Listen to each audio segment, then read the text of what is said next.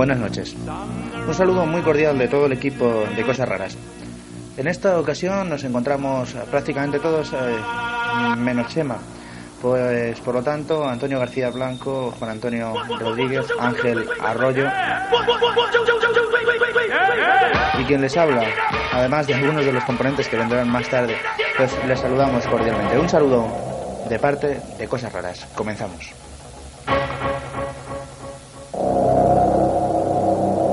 Esta noche vamos a hablar de todo un poquito, así que preparaos para escuchar. Si queréis intervenir a lo largo de la noche podéis hacerlo a través del 21 11 44, intervenir en esa charla que vamos a tener durante dos horas. Nos deleitaremos un tanto con música si os parece, así que demos comienzo ya a una edición más en este domingo de noviembre a cosas raras.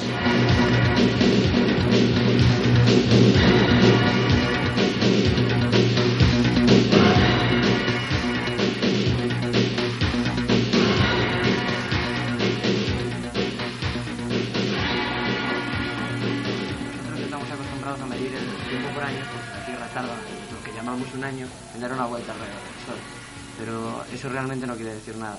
Por- bueno, No, quería sí, decir algo. No, a la pregunta que hacías tú antes, Ángel, de que si la Tierra girase más despacio, los minutos, los segundos, el tiempo no fuese igual, pues eh, eh, realmente sí tiene razón. Eh, Esta semana mi profesora de física me ha dicho que, que tanto la masa como el tiempo están sujetos a la velocidad que el móvil lleva. Por lo tanto, lo que pasa es que sería muy poco, o sea, no lo notaríamos, sería casi insensible, pero ciertamente sí. ¿Y tú opinas que el mismo tiempo de la Tierra puede existir, por ejemplo, en otros planetas, en más allá del sistema solar? No. ¿A qué te refieres con el mismo tiempo? Si será una componente ¿A la misma escala de tiempo? Sí, en la misma escala. No. Esta, No, esca- esta esta escala de tiempo escala que es- tenemos ahora la, la crea el hombre. Es puramente cap- caprichosa, no digamos caprichosa. Es que el problema del tiempo es el problema de, la- los sucesos que ocurren al mismo tiempo. Mira, tienes un ejemplo. Por ejemplo, eh, nosotros hemos basado el tiempo en, en el día, o sea, la rotación de, de la Tierra sobre sí misma, que dura Ajá. 24 horas. Por ejemplo, estuvieras en otro planeta, yo que sé, por ejemplo Júpiter, no sé qué, qué rotación tendrá, pero el día equivaldría a otra cosa. Exactamente. Y así igual pasaría con los años, a- alrededor del Sol tardaría más o menos, depende. Pero eso yo creo que no es el, el problema del tiempo como relativo. Es, Sería- es la idea que tenemos, por ejemplo. eh, perdona. ¿Por qué decimos que la Tierra tarda un año en dar una vuelta? Porque eh, después de un año hay dos cosas que hay cosas que suceden, por ejemplo, que están pasando al mismo tiempo, que la Tierra está en una posición, la misma posición que estuvo eh, un año atrás en ese mismo tiempo. Pero es que nunca nos hemos planteado si las cosas pueden ocurrir antes o después. Tú imagínate que ibas por la calle y te encuentras a Colón. Eso va contra nuestro sentido común, pero no va contra las leyes del tiempo. No va ni contra el primer principio de la termodinámica, ni con la relatividad general, ni con la relatividad especial. Una, no. una curiosidad. Pero pues, sería una incongruencia, ¿no? No sería una incongruencia, sería sencillamente que estás eh, eh, observando un suceso con otra simultaneidad. Pero podrías Pero en su actuar propio entorno. suceso. Eh, sí, por- perfectamente. En su propio entorno y ambiente. En su propio entorno, no, yo te estoy diciendo, te encuentras a Colón. O sea, lo que pasa es que nosotros decimos, bueno, Colón eh, murió cuando al mismo tiempo que el año 1500 tantos. ¿Entiendes? Es la cuestión de al mismo tiempo que medirlo con relación a otra cosa que ocurre a la vez. No sé, pero es que sería un poco... eh, ¿Cómo nos encontraríamos a Colón? Por ejemplo, nosotros en nuestro tiempo y Colón andando por una acera, o Colón andando en su tiempo y nosotros andando por un poblado. El problema sería, eh, ¿con qué hacemos que Colón sea simultáneo? Nos podríamos encontrar nosotros con Colón en el año 2025. Ujú. Podría, pues no sé. en una Podría. casa que hubiese sido destruida en el siglo XVI. ¿Qué hay? Y lo único que Sería estaríamos... la casa del siglo XVI. Ya estoy. Ya está. Sí. Sería la casa del siglo XVI. Sería la casa del siglo XVI, sería la casa. Eh, mira, de todas formas, teníamos pensado que esto se podía tratar de una forma mm, más completa en un, pro- bueno, en un programa, digamos, normal, ¿no? O sea, que, que pudiésemos estar hablando con más detenimiento de la cuestión. Pero el problema fundamental para mí es, ah, eh, o sea, ¿qué sucesos son simultáneos, no? Es- eh, hay por ahí, bueno, muchas historias sobre sucesos ¿Tú eh, simultáneos. el pasado domingo apuntamos la teoría de que bueno, nosotros no, fue este creo el primero que, que lo apuntó, de que el presente, el pasado y el futuro son lo mismo. Eh, eh, pueden ocurrir, o sea, es que el presente y el pasado y el futuro Son pueden ser O simultáneos. simultáneos. Bueno, pueden o yo más bien Depende desde donde se mire. Ya hablábamos el domingo pasado de esto y apuntábamos eh, estos planteamientos como una sucesión de capas, como si fuera, bueno, pues la propia Tierra, ¿no? En la que estaría el centro, el, el epicentro, yo qué sé, como quieras llamarle, y se irían, eh, bueno, pues superponiendo capas, de tal manera que la- el centro seríamos nosotros y a medida de eh, que fueran ascendiendo las capas, pues serían otro presente, otro presente. O sea, que tal vez eh, sea un pasado o sea un futuro Una sucesión de presentes. dentro de dentro de la escala que nosotros pues bueno estamos acostumbrados a, a utilizar no que es presente pasado y futuro pero bueno eh, siempre vamos al mismo tema siempre hablamos de Yo ya, ya he empezado el tema. Bueno, ¿qué quiero decir? Eh, Sí, yo digo que nos ponemos en la situación de que Álvaro vuelve al pasado. Conoce a su padre antes de que conozca a su madre y le mata. Oh. Y Álvaro vuelve al futuro. Álvaro estaría aquí. Yo creo que no. Sí. Bueno, es la cuestión estar. de ese apilamiento. Estaría- estaría hay muchos, ahora. hay muchos mundos posibles. Antes no. A- estaría el Álvaro de aquí, pero realmente el Pero- Álvaro de aquel pasado no existiría. De todas maneras yo creo que El 2, Álvaro 2. Me- me voy- Esto es un poco liante como todos los días. Yo, yo no lo sé. Yo mm, pienso de momento que Álvaro no podría viajar al pasado. Además, el otro día lo comentábamos. Eh, no es que no pudiera viajar al pasado. Si fuera hacia el pasado y matara a su padre, evidentemente aquí ocurriría una cosa.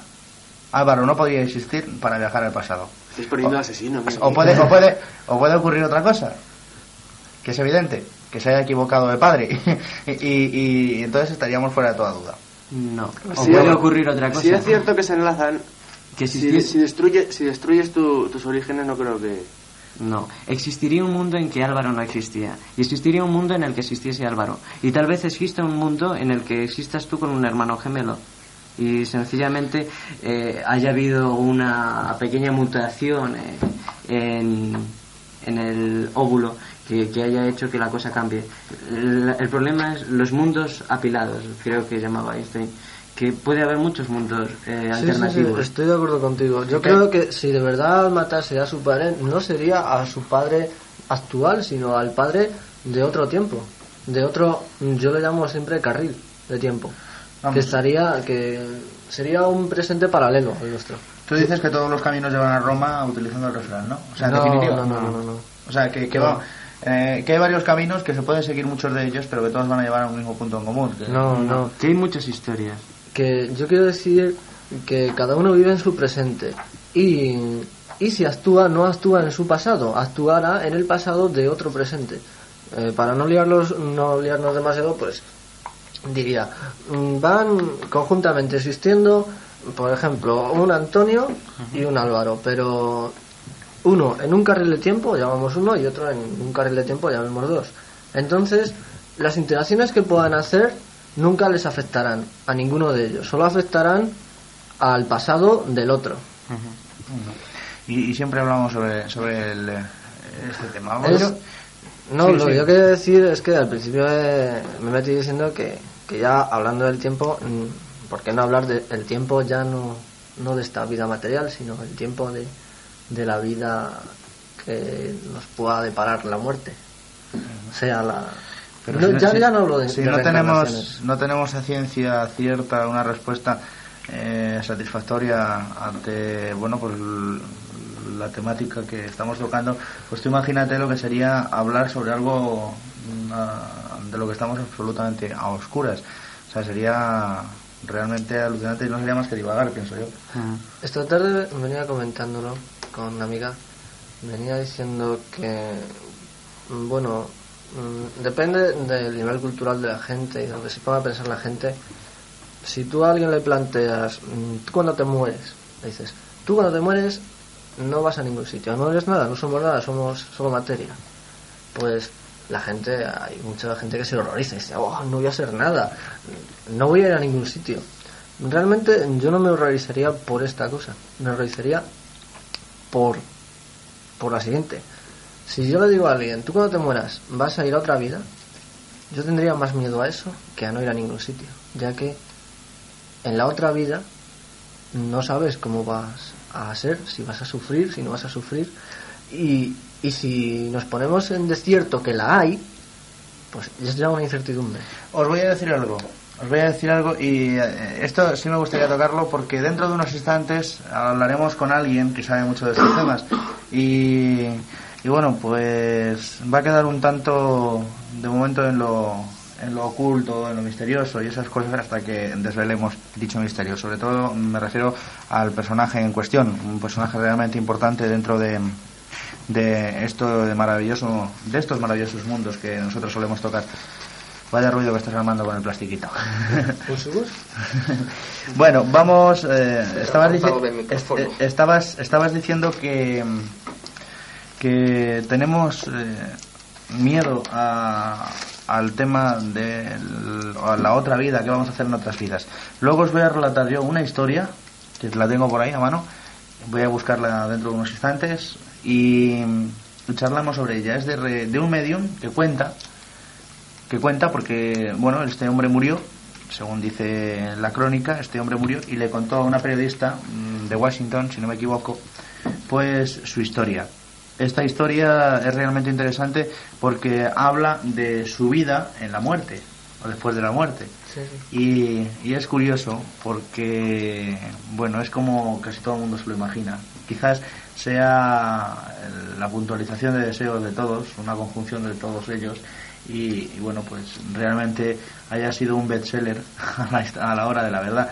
Luego, si queréis, os lo leo, lo comentamos y, y veréis qué interesante es la historia de este hombre. Se llamaba Ford de apellido. Ángel, yo creo que, que podríamos ir empezando con el currículum de, Sí, sí, de la persona a la que vamos a llamar, ¿no? Yo creo que deberíamos esperarnos a, a que esté esa persona con nosotros, después leeremos el currículum y yo creo que, que, bueno, pues podríamos introducirnos en la charla con él dentro de unos instantes, pero como en este momento son las 12 y 13 minutos, lo que vamos a hacer es llamarle por teléfono y vamos a escuchar un poquito de música en, en estos momentos para preparar ese llamado. ¿Os parece? ¿Te parece? I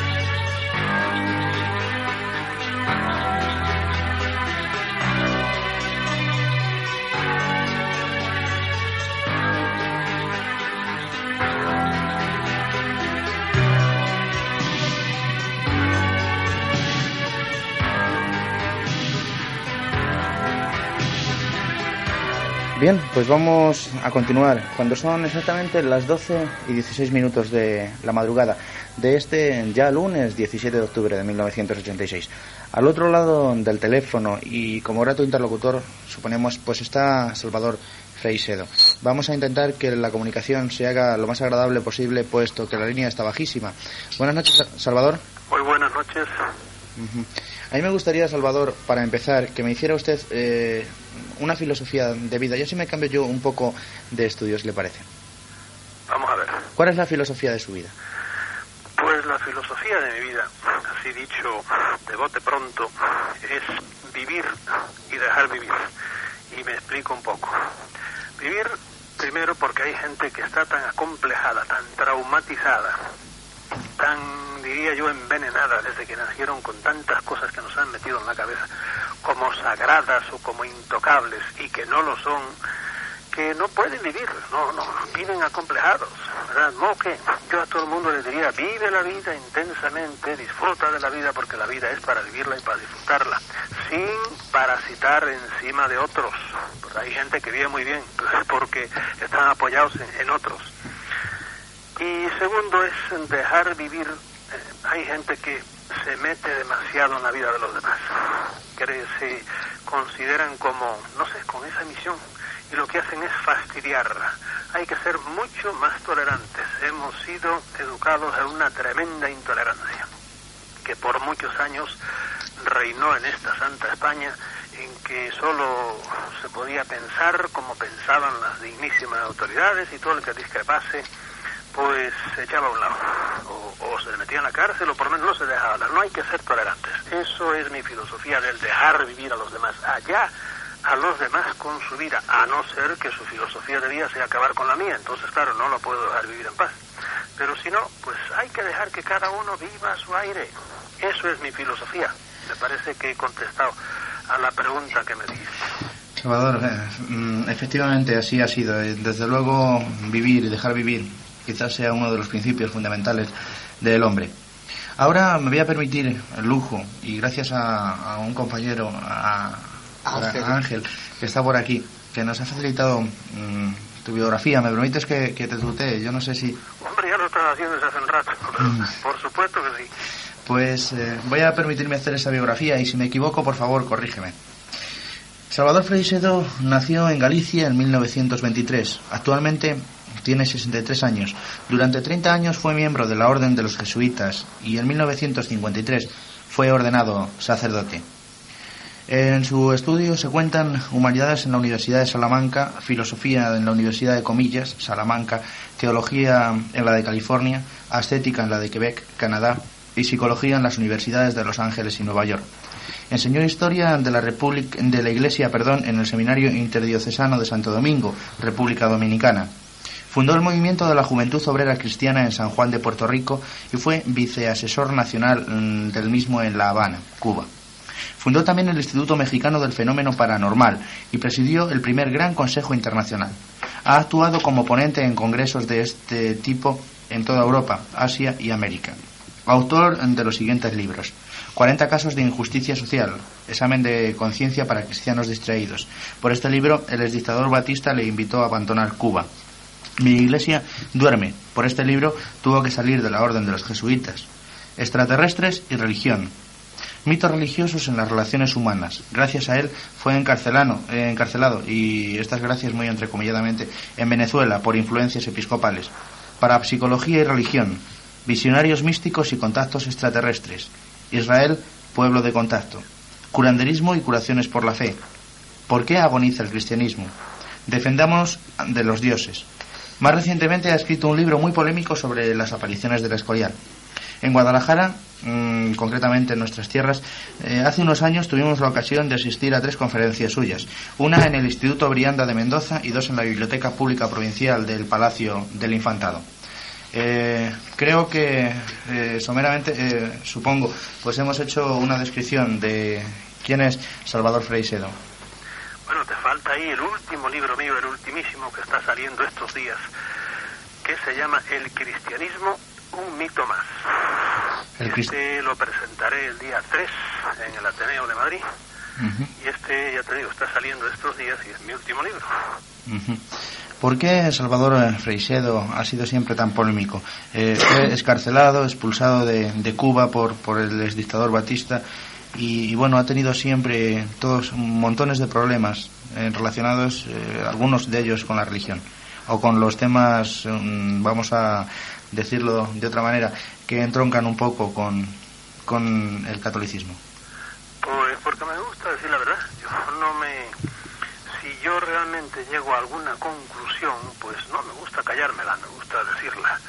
Porque estoy harto ya de tanto, primero tanto fariseísmo, de tanta cobardía, de tanto llamar a las cosas no por sus nombres, o decirle nombres muy pomposos cuando lo que hay que hacer es, es decir, llamarle por quitarles los ropajes con que se. En la vida hay tanta mentira, a mí me gusta decir las verdades. Y por eso hay gente que no le gusta, porque viven de la mentira, no le gusta que se digan verdades y a veces sufre uno mucho en esta sociedad tan de apariencias. Salvador. Estos días precisamente han andado por aquí políticos, políticos sudamericanos, que lo que había que hacer era meterlos en la cárcel por lo mucho que han robado. Y sin embargo, pues lo reciben las altísimas autoridades del país y les imponen cruces y collares, etcétera, etcétera. Y uno que sabe que sabe quiénes son esos políticos en su tierra y sabe lo mucho que son odiados por sus propios pueblos, pues le, pana, se le hierve la sangre cuando uno ve esas cosas. Pero vivimos en un mundo así de mentira. Salvador, eh, sabemos que usted ha estudiado el fenómeno de las apariciones del Escorial, de la Virgen. Quisiéramos saber su opinión sobre el caso. Pues las apariciones, sí, en el libro Las apariciones del Escorial hablo de eso. Y ahí lo que hago yo es eh, analizar las diversas teorías que hay. Y pongo, diríamos, la explicación que suelen darle los periodistas. Los periodistas, los periodistas malos, porque como en toda profesión los hay buenos y los hay malos. Y también la, la opinión o la teoría perdón, sobre las apariciones, pues dicha por los psicólogos o los psiquiatras, los sociólogos, los religiosos, los parapsicólogos, todas esas opiniones yo las voy las voy decía, examinando, viendo lo que tienen de verdadero y lo que tienen de falso y luego pues yo digo hecho mi cuarto a espadas y digo la mía. En lo que digo, por ejemplo, los periodistas suelen, no sé, ido por allí, artículos que ha habido en las, en las revistas, como es en realidad un tema muy difícil y es un tema muy complicado, mucho más profundo de lo que parece, pues suelen ser un poco ligeros y creen que todo es un montaje. Allí en concreto alguna, una revista de las importantes, porque vieron en la pared una, un escrito de, de gentes de la ultraderecha, pues ya relacionaron todo este, las apariciones del Corial con los de la ultraderecha, porque querían montar allí, yo no sé qué, porque allí nadie saca provecho ninguno, por lo menos económico hasta ahora. Después suele ser aparecer siempre los vivos que salen, sacan dinero de eso. Pero nada, la, la explicación periodística eh, se me hace muy ligera, porque no, no tiene consistencia. Además, si fuera el único caso que hay en el mundo de apariciones, las del Escorial, entonces, pues habría que ver, pero es que hay tantísimas que son exactamente iguales que las del Escorial. En este momento debe haber en España, no menos de 20 apariciones. Efectivamente, en el norte, en, eh, más concretamente, no sé exactamente la población, pero sé que, que en el País Vasco hay una. En, en las últimas fechas se está escuchando pues una aparición en Cádiz y bueno, así constantemente. constantemente y siempre las ha habido, y no solo en España, sino fuera de España, y no solo en el catolicismo, sino en todo el cristianismo, y no solo en el cristianismo, sino fuera del cristianismo. Hay apariciones de entidades masculinas o femeninas, pero así es, así es la cosa. Entonces uno ante ese fenómeno lo que hace, prescindiendo ya de fanatismos, es estudiar cuáles son las constantes del fenómeno. ¿eh? Y llegar, empieza uno a llegar a conclusiones. Claro, los que creen ciegamente que lo que se aparece en el Escorial es la Virgen María, entonces, naturalmente, no van a aceptar lo que yo diga, por ejemplo, comparando a ese fenómeno con un fenómeno por el estilo que se ve, por ejemplo, en el Amazonas, en, cualquier sitio, por ejemplo, de la, de la cuenca amazónica, que hay muchos por allí, y que no tiene nada que ver con la Virgen María, ¿verdad? sino que tiene que ver con deidades de los indios nativos de allí.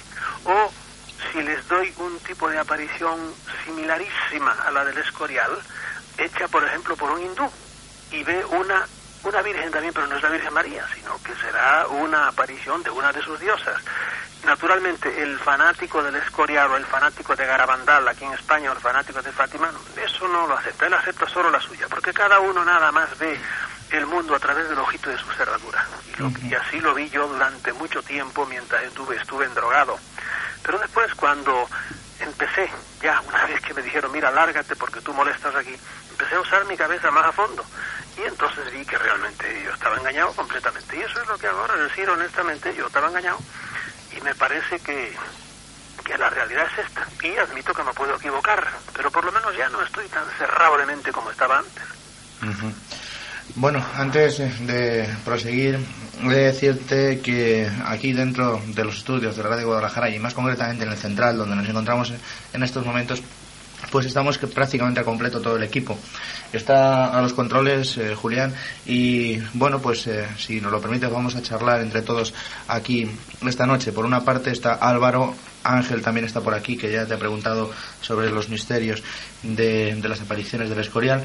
Está Juan Antonio, está Antonio García y estoy yo. Todos eh, supongo que, que poco conocidos para ti, pero si es posible, eh, bueno, intentar saber por qué y luego ya les dejo la palabra a mis compañeros para que tengan opción a preguntarte esas cosas que nos intrigan. ¿Por qué mm, dedicaste tu campo de trabajo especialmente a, a América? ¿Por qué, ¿Por qué América? No, porque me echaron para allá. No es que me echaran, pero cuando yo era joven todavía, me destinaron, yo era jesuita, y los jesuitas llevan muy, bien implantado el voto de, obediencia. Y me mandaron a La Habana. Cuando yo era muy joven todavía no estaba ordenado de sacerdote. Y entonces, pues en virtud de un voto que yo tenía, pues tuve que ir para allá. Antes de eso ya un hermano mío lo habían también mandado para allá. Y me pasé en los primeros tres años, eso fue ya el año 47. Y, desde entonces prácticamente luego volví, hice dos años de teología aquí, pero ya me fui para allá definitivamente. Y he andado siempre por allá. Y una vez que, en virtud del libro, ¿de qué libro fue? De un libro que se llamaba Mi iglesia duerme, pues los jesuitas me dijeron que, que sí, que era mejor que, que, no sé, con palabras muy dulces, me dijeron que me largara, pero vamos, con palabras teológicas, que tú sabes que los, el lenguaje eclesiástico es a veces que donde digo, digo, no digo, digo, que digo, Diego. Total, me dijeron, vete. Y pues me, me fui. Y entonces me quedé por allá, en vez de volver para acá, porque en aquellos años estaba don Francisco Franco, que tenía castrado el pensamiento español y no se podía pensar. Y yo, ¿qué hacía yo aquí? Si en dos únicas ocasiones que intenté hablar un poco vino la Guardia Civil y me, me dijo que me callaron, me metían en la cárcel. De, cuando venía aquí de visita alguna vez, y yo no, no me metía ni con el régimen ni con nada, sino que simplemente no se podía hablar. Que es lo que les pasa a muchos, que creen que ellos tienen a Dios agarrado por las barbas y que no solo se puede decir lo que ellos. Salvador, en tu libro Defendámonos de los dioses, dices que existen hombres, superhombres, dioses, con minúscula, y Dios. ¿Nos podrías hablar de esto? Bueno, eh, claro, son, esos son simplificaciones. Eh, precisamente estos días estoy yo mm, haciendo unas investigaciones que prácticamente vienen a mí, pero, pero interesantísimas, sobre algunas de estas entidades. Mira, esto que yo digo, yo me doy cuenta de que la gente que está ya muy establecida, estas ideas molestan, no solo en el orden religioso, en el orden científico también, la ciencia pura no tolera estas cosas, y en el orden político tampoco, porque estas ideas son, rompen los esquemas. Yo me doy cuenta de que sí, que los que hablamos de esto, pues tranquilamente nos llaman chiflados o por ahí. Pues yo siempre mi frase para esta gente es Dios los bendiga, que sigan diciendo lo que quieran y que me dejen en paz por lo menos para seguir investigando estas cosas. Bien, voy a tu pregunta. En el cosmos, creer que los hombres racionales que habitamos en este planeta somos lo único, o por lo menos lo mejor, realmente si nosotros en el orden de la racionalidad fuésemos lo mejor que Dios ha hecho, vamos a admitir ahora una idea de un Dios personal y creador, que es lo que suele creer la gente. Pues bien, si nosotros admitiésemos que este hombre, ustedes y yo, somos lo mejor que Dios ha hecho, Dios podría hacerse el harakiri, podría retirarse como creador porque este ser que somos nosotros, que somos maravillosos por un lado, pero en realidad para comprender el cosmos, ni siquiera para comprender la materia, no valemos para nada.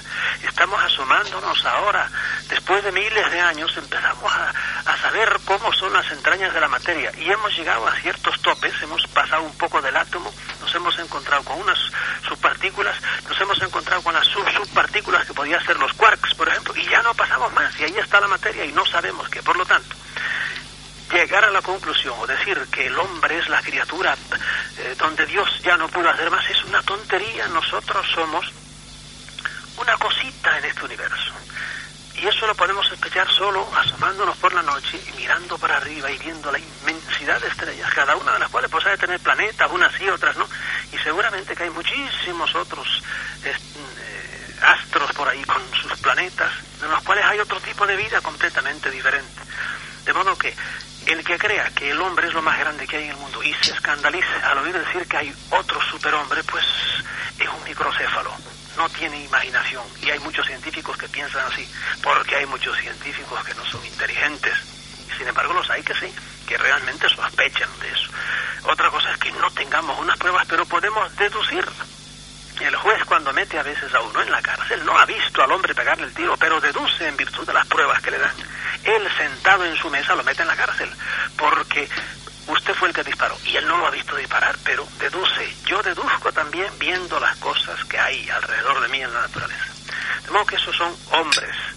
Debajo de nosotros, en las escalas cósmicas, hay otros subhombres. Los animales, hay animales que se portan mejor que hombres, tienen casi inteligencia, algunos perros, etcétera, y vas para abajo. Desde un animal, desde un perro que es un animal, a una cucaracha que también es un animal, mira qué diferencia bárbara. Pero una cucaracha una lechuga, hay otro, otro salto mortal, y de una lechuga a una piedra hay otro salto mortal. Pues eso sigue para arriba, y del hombre para arriba sigue la escala.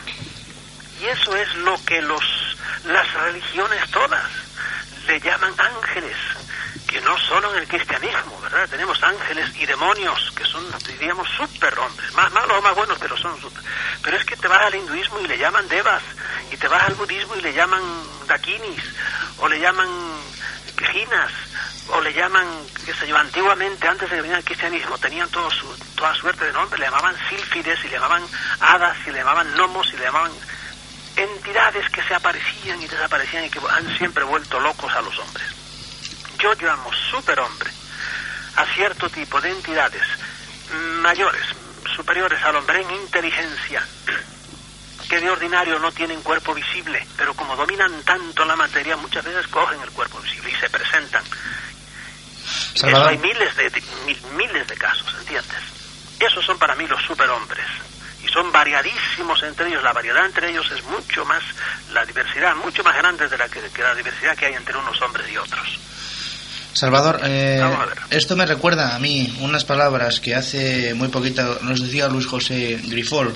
Decía que los avistamientos que, que él tenía, o mejor dicho, mm, que él invocaba, por decirlo de alguna manera, porque él pedía muy, muy mm, no sé, como, como, un- como un niño, eh, que aparecieran estos, estas naves. Decía que, que ellos no son hombres, ni, ni son dioses, son una cosa intermedia, son superhombres o son ángeles, ángeles benefactores que vienen a ayudarnos. Por otra parte, yo voy a... En eso yo, déjame decirte, en eso estoy de acuerdo en lo genérico con Grifol, al cual conozco mucho, ¿verdad? Eh, que son intermedios, pero no intermedios, entre Dios y nosotros, pero son por encima de nosotros. Yo no creo que sean tan benefactores como los ve, como los de Grifol. Pero bueno, importa. Ujú. Por otra parte, voy a retomar un, un artículo que hace ya bastante tiempo aparecía en una revista ya desaparecida, como he mencionado anteriormente, se llamaba Parapsicología. Y, y bueno, en esta hablaba de Arthur Ford, un famoso medium. Sí, no, Arthur Ford, ah, sí. Sí, un, un famoso medium que, bueno, pues contó su vida a una, a una reportera gráfica, bueno, una reportera que luego escribió un libro y, bueno, pues ese libro fue un bestseller. Ella, él contaba la vida la vida después de su muerte. Lo tengo aquí entre mis manos y una de las frases que comentaba era esta. El alma se desliza fuera de su vaina fácilmente, sin dolor ni sensación alguna. En un momento él está allí, llevando toda la penosa carga de la carne, y en el siguiente está en ropajes celestiales. Nosotros despertamos en un reino de suprema belleza y ritmo. Primero lo vemos como en un sueño y nos preguntamos, ¿es real esto? ¿Es posible? Bueno, para ningún hombre es concebible. Por un tiempo descansamos y disfrutamos de gratas reuniones con viejos amigos. Esto es una de las cosas que dice, hablando de su vida después de la muerte. Y dirás que a cuento de qué viene esto. Yo lo intentaba asociar a esos ángeles, a esas, eh, a esos ropajes celestiales que nos menciona a través de, esta periodista, Arthur Ford, eh, según se cuenta en el reportaje ya fallecido. Eh, ¿qué, mm, podemos asociar? ¿Cómo podemos asociar, pues, quizás estos seres, porque ya se le está dando cierto mm, aire místico a las apariciones extraterrestres, con, con y bueno, se las conjunta un tanto con el ocultismo? ¿Qué relación puede tener, en definitiva, eh, eh, estos, estas palabras que te he dicho yo ahora mismo con esos seres celestiales, con esos ángeles que Bueno. nos mencionabas antes? Yo te podría hablar mucho de Arthur Ford, porque fue un medio muy importante en Estados Unidos y hasta indirectamente tuve bastante conexión con él. Bien, pero sí, era un hombre que, que Arthur Ford como 40.000. Todos los verdaderos videntes, los verdaderos videntes, hay muchos videntes que se creen con buena voluntad, pero son unos alucinados que creen que son videntes. Y hay algunos que son unos, unos vividores, pero eso pasa en todas las en todas las profesiones, como te decía antes. Pues bien, Ford sí, yo creo, a pesar de ciertas cosas que pasaron en su vida, que fue, que fue un buen vidente, un gran vidente. Y, y no me extraña, él entrevé. Lo que pasa después de la muerte no lo sabe nadie, ¿entiendes? Nadie. Y todo el que te hable seguro de que en virtud de este o del otro experimento, ahora está muy de moda los libros de Moody y compañía, de lo que pida después de la vida y por ahí, eso no es una prueba total de que realmente se sepa qué es lo que hay en el más allá. Pero indudablemente la mente humana, por lo menos la mía y la de muchos otros, pues nos damos cuenta, intuimos, casi deducimos, pero más que nada intuimos que, que hay un más allá. Yo creo en el más allá. No sé cómo es el más allá, pero sí creo en el más allá. Conectar lo que decía este hombre con todo este mundo, perdón de nuevo, de, de ahora de extraterrestres y de entidades, lo que hablábamos antes, superhombres, pues es lo más natural. De eso es de lo que se trata, ¿entiendes? De esta, este mundo que nos espera después de la muerte a los que creemos que, que no morimos totalmente, sino que sigue, sea que creamos en la reencarnación o que no creamos, o en la, en la, en la transmigración de las almas y por ahí. Uno intuye, yo por lo menos, yo tengo, como te digo, esa completa seguridad de que más allá hay otros panoramas y me voy a encontrar con otro tipo de entidades, a lo mejor gente que fue hombres como yo, o gentes que nunca fueron hombres y que están en estas escalas cósmicas ascendiendo siempre y de repente pues nos los encontramos, ¿verdad? Es cierto también lo que dices que se le da un aire místico ya hoy día a muchos de estos extraterrestres y es que todo el fenómeno ovni está totalmente relacionado no está relacionado, es que es, en el fondo, es un fenómeno, por un lado, psíquico. La realidad del fenómeno ovni no es exactamente, en gran parte, no es exactamente nuestra realidad. Es una realidad, pero es una realidad diferente. ¿Y cómo puede ser que haya realidades diferentes? Sí, mira, un combate de boxeo, pues, si tú lo ves directamente, pues lo ves directamente, es real, los, los, que, los que se están dando golpes allá arriba. Y si tú ves ese mismo combate de boxeo al día siguiente por televisión, es aquel combate, es el mismo de ayer, pero es, tiene esa realidad que tú estás viendo en la pantalla, es real, porque ahí hay, hay un mundo electrónico que, que, está, que está moviéndose, eso es físico, tan físico como lo de ayer, pero es otro tipo de realidad. Y luego si tú sueñas con la pelea, es otra realidad. La realidad, los sueños son una realidad, pero dentro de tu cabeza. Y es una realidad física, además, pero tiene otro tipo de realidad. Bueno, pues lo mismo pasa con el fenómeno ovni. No es una realidad igual que la nuestra y por eso nos vuelve locos. Y por eso algunos hace que, no sé, que adoren a todo este tipo de entidades y anden buscándolas y se suban a los montes, cosa que hemos hecho todos al principio, pero algunos después de años no caen en la cuenta de que la cosa no es así todos nos hemos subido a las montañas a tomar contacto, a ver de cerca ese mundo, hasta que caímos en la cuenta, porque le vimos las orejas al lobo o por lo que fuera, de que la cosa no era, no era tan positiva, a lo mejor como que se cree Griffith, etcétera, y muchos otros. Pero yo no le doy aire místico ninguno a eso, me doy cuenta de que son otros estadios, diríamos, por un lado de conciencia y por otro lado de la realidad, y hay que verlos como se mira a las fieras en el zoológico a cierta distancia. Salvador. Son reales.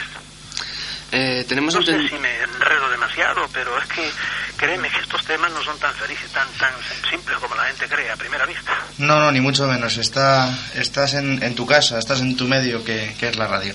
Por ahí Álvaro tenía una pregunta, una pregunta más de las muchas que tenemos en tintero, porque enseguida se nos ha llenado la mesa de preguntas. Así que Álvaro, Eh, sí, Salvador. Eh, tenemos entendido que en otros tiempos a través de la historia hubo dioses similares a Yahvé, repartidos por, por todo el mundo. ¿Podrías hablarnos un poquito de, de ellos? Bueno, pues es que tú, tú te asomas a otras religiones, mira, todas las religiones Las grandes y las pequeñas, todas arrancan de apariciones. ¿Apariciones de quién? De entidades, de este tipo de que estamos hablando, en las cuales no cree la ciencia, ¿verdad? Y en las cuales los religiosos, cada uno cree nada más en las suyas. Cuando a un religioso de una religión, ¿verdad? A un fiel de una religión, le hablas de otras apariciones de otra religión, se sonreirá. Y, y si es muy tolerante, te perdona la vida. En otros tiempos te quemaban. Pues bien, todas las religiones han arrancado con apariciones, apariciones de este tipo de entidades. Eso es ni más ni menos lo que se suele aparecer. Cuando tú estudias otras religiones, ves que el Yahvé nuestro, a veces parecidísimo, se presenta a otras, eh, a otros señores que vivieron a lo mejor miles de años antes que él, o después. Ejemplo, los aztecas no tenían nada que ver con los hebreos, absolutamente nada. Pero los aztecas tenían un Yahvé. El Yahvé de los aztecas se llamaba Huitzilopochtli. Y los acompañó, yo hago un paralelo de Yahvé y bastante largo de Yahvé y de Huitzilopochtli en el libro mío Defendámonos de los Dioses, como en la travesía que hicieron los hebreos desde Egipto hasta la tierra prometida, que les duró 40 años, tiene un paralelo enorme entre la travesía que Huitzilopochtli le hizo hacer a los aztecas desde el estado de Colorado o de Utah en Estados Unidos hasta la actual México, hasta la actual Tenochtitlán. No, Tenochtitlán era el nombre que, que tenía entonces, que es precisamente en el Zócalo, en el centro de la Ciudad de México. Allí Aquí fueron, pues, no sé, no menos de 3.000 kilómetros y fueron 123 años. De modo que fue más extensa esa peregrinación. Y Huitzilopochtli se portaba con ellos exactamente igual que Yahvé. Tenían hasta un arca, los acompañaba en el cielo en forma de un águila gigante que la estuvieron viendo los ciento veintitantos años. Y era furioso cuando se enfadaba, como dice la Biblia, encendióse la ira de Yahvé. Y cuando se encendía la ira de Yahvé era para echarse a temblar porque los muertos y la sangre corría. Y con Huitzilopochtli era la misma cosa. De modo que ves, solo te pongo ese ejemplo, pero te puedo llevar a los incas. Los incas tenían también sus llaves, que se llamaban huacas o se llamaban pachacamac, y les exigían, igual que Yahvé, igual que Huitzilopochtli, sangre. Sangre de animales y a veces sangre de hombres porque Yahvé exigía también sangre de animales y indirectamente exigía sangre de hombres, cuando le decía a Moisés que degollase a todo el que se pusiese por delante. ¿Ves? Me- eso es contestar así escuetamente a lo que tú me dijiste, que había Y- otros Yahvés en otras religiones. No sé si quedarás satisfecho, pero te podía seguir hablando si quieres de eso. De sus palabras podríamos deducir que usted considera a todas las religiones igualmente válidas. Y por otro lado, Bueno, o igualmente válidas o igualmente falsas. es a lo que iba.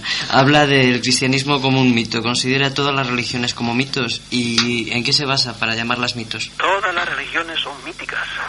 Me baso, bueno, ¿quieres que haga un, hacemos un comercial como hace la televisión? Digo, compren el libro mío que acaba de salir y ahí lo verán. Todos los argumentos que doy es un libro que tiene más de 300 páginas, ¿no crees que es un folletito? Y voy primero comparando, primero examinando los dogmas cristianos, a fondo, despacio, viendo cómo para un hombre que no tenga fanatismo, para un hombre que no tenga el miedo sacro que no nos deja, no nos deja discrepar porque creemos que nos vamos al infierno, hay los dogmas cristianos son al igual que la mayoría de los dogmas de las otras religiones, muchos son intragables. ¿Quieres que te diga unos ejemplos? Mira, eso de que Dios se haga hombre, ¿verdad? Es una cosa que está dura. Eso de que el padre mate a su hijo, ¿verdad? Porque Dios Padre, ya ve, mató a su hijo, punto. ¿Para qué? Para redimirnos a nosotros. Y uno dice, pero bueno, ¿y qué habíamos hecho nosotros? Antes de llegar al mundo, pues ya venimos con un pecado original. Y dice, pero bueno, eso va contra toda la jurisprudencia de, toda, de todas las naciones civilizadas. Bueno, pues Dios Padre mató a su hijo. Y sin seguir hablando, un padre que mata a su hijo no es un monstruo. Un padre que no perdona a su hijo, mm, huye de él. Si viene a, a decirte que te va a prohijar a ti, que te va a adoptar, huye. ¿Por qué? Porque si no fue capaz de perdonar a su hijo, ¿a quién demonios va a perdonar? Otra cosa, que tiene infiernos eternos para sus hijos, dime si has encontrado por ahí en Guadalajara a alguien, algún padre de familia o madre que tengan una cámara de tortura para sus hijos. Pues nuestro Padre Dios, digan lo que digan los teólogos y diga lo que diga el señor obispo de, de Guadalajara. El, nuestro Padre Dios tiene una cámara eterna de tortura, eterna de tortura te torturas con fuego nada menos que se llama infierno. Eso es intragable, eso solo mentes enfermizas se les ocurrió empezar con eso y llenaron de paz, de, de- de pánico el alma de los fieles y luego no hay quien se atreva a discrepar precisamente por ese miedo al infierno. Otra cosa, comerse a Dios. Pero ¿en qué cabeza cabe que este pobre cuasi animal que es el hombre se pueda comer a Dios tranquilamente, se lo pueda comer a diario? Pero son cosas que suenan a blasfemia. Bueno, pero es que mi, mi cerebrito me lleva a pensar eso y lo digo. ¿Por qué? Porque hoy veo claramente que eso no puede ser así. Eso es una serie de argumentos que te podía seguir diciendo. Segunda serie de argumentos, comparación de las creencias cristianas con las de otras religiones. Y te encuentras con que cosas que creemos que son exclusivas del cristianismo, muchas de ellas, por ejemplo el comerse a Dios, te encuentras con que los romanos hacían eso, con que los griegos, los, los egipcios, hay inscripciones en que dice Osiris que esta sangre tuya se convierta, que, que esta, ¿cómo dice? Que esta sangre tuya se convierta en mi, mi- bebida, inscrito encima de un templo, etcétera. Ellos se creían que cuando comían el cuerpo de seres, el trigo molido, ¿eh? se estaban comiendo a seres cuando, comían el trigo molido. De modo que eso lo encontramos en otras religiones. Eh, otro ejemplo, Jesucristo nació el 25 de diciembre. Hoy día ya admiten que no nació el 25 de diciembre, pero es que todos los dioses nacían el 25 de diciembre. Ninguno de ellos nacía, todos los hacían nacer porque era el día y sigue siendo el día del nacimiento del sol, del arranque del año. 20, alrededor del 25 de diciembre. Otro ejemplito te pongo de comparación y ya te digo, es me lleva muchas páginas, más de 100 páginas le dedico yo a eso. Mm, otro ejemplo, nacimiento virginal de Jesucristo. Y creemos que eso es una cosa exclusivísima, la Virgen María. Mira, todos los dioses nacían de Madre Virgen, todos. Y cuando los españoles llegaron a América se encontraron con que aquel Huitzilopochtli del que sabe antes, su madre se llamaba Coatlicue. Y Coatlicue, ven- que era una doncella, como, qué sé yo, normal, barriendo un día el templo, vio una pluma preciosa, se la metió en el seno porque no la quiso tirar para verla después. Cuando la fue a mirar no la encontró entre todos los ropajes ya. Y a los nueve meses estaba dando a luz. ¿A quién? A Huitzilopochtli. Y más abajo en América tenemos el eh, otro nacimiento virginal también que lo cuenta el Popol Vuh, que es como la Biblia de los quichés. Y lo cuenta una cosa preciosa, hasta literariamente. Y si vas al oriente, los dioses nacían de Madre Virgen porque el nacimiento de Krishna, que está especificado antes de que naciera Cristo, ya estaba escrito cómo fue el nacimiento de Krishna. Su madre de Baki era, era virgen y lo dio a luz siendo virgen, etcétera, etcétera. Eso es la segunda, diríamos, batería de argumentos. Eh, perdone, eh, después de eso termino ya. La tercera batería de argumentos es consideración sobre la historia de la Iglesia.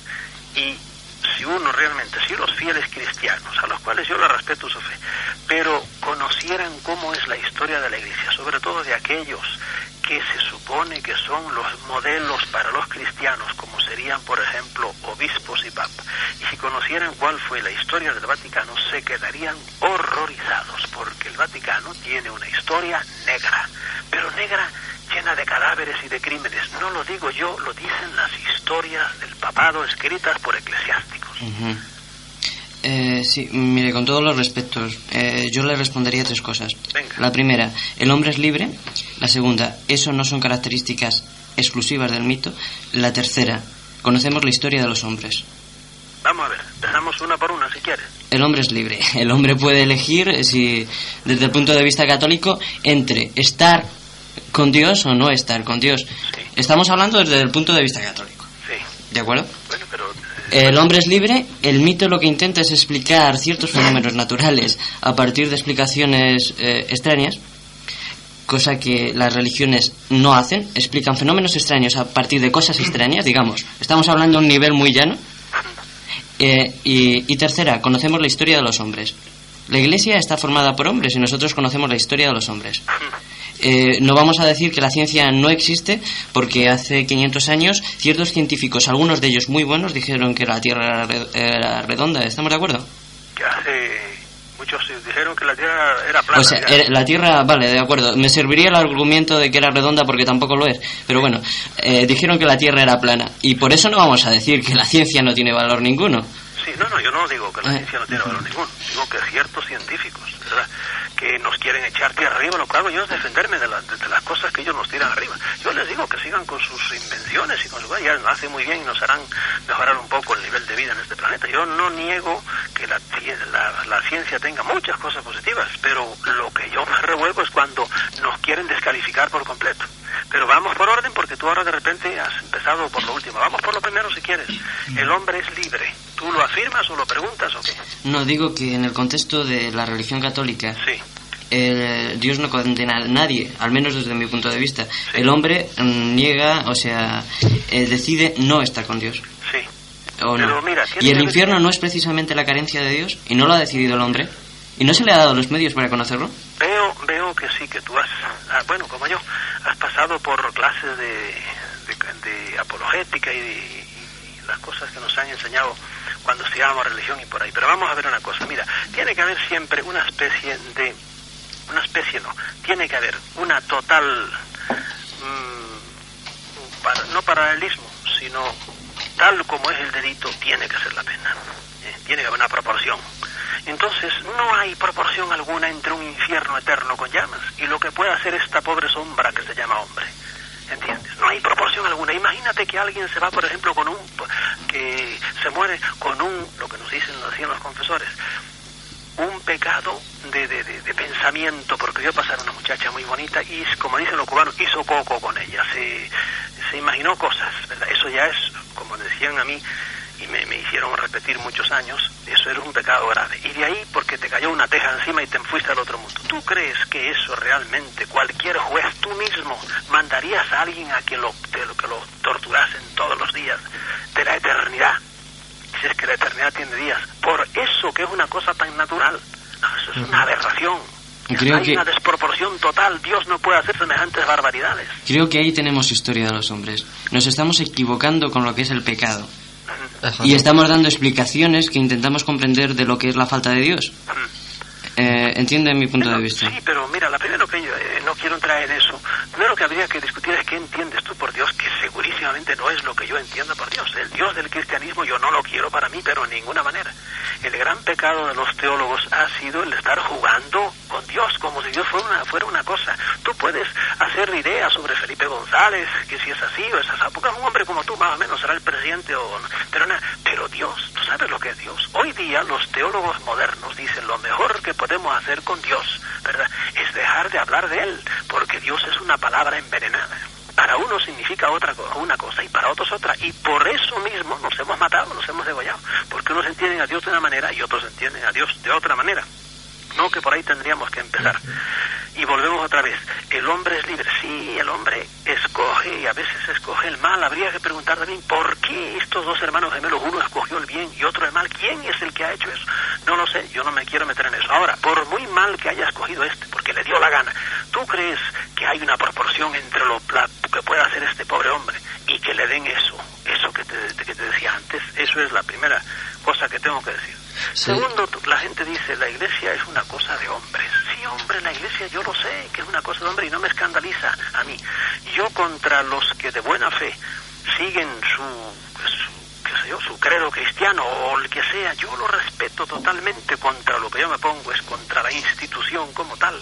Cuando, a pesar de que ahora me dice que es humana y que por lo tanto puede tener fallos, a pesar de que ahora me dice eso, por muchos siglos dijo esto, yo soy la representante de Dios y por lo tanto obligo a todo el mundo a creer lo que yo digo y el que no lo haga yo lo convierto en chicharrón y por eso se hartaron de quemar gente porque no creían lo que ellos lo que ellos creían.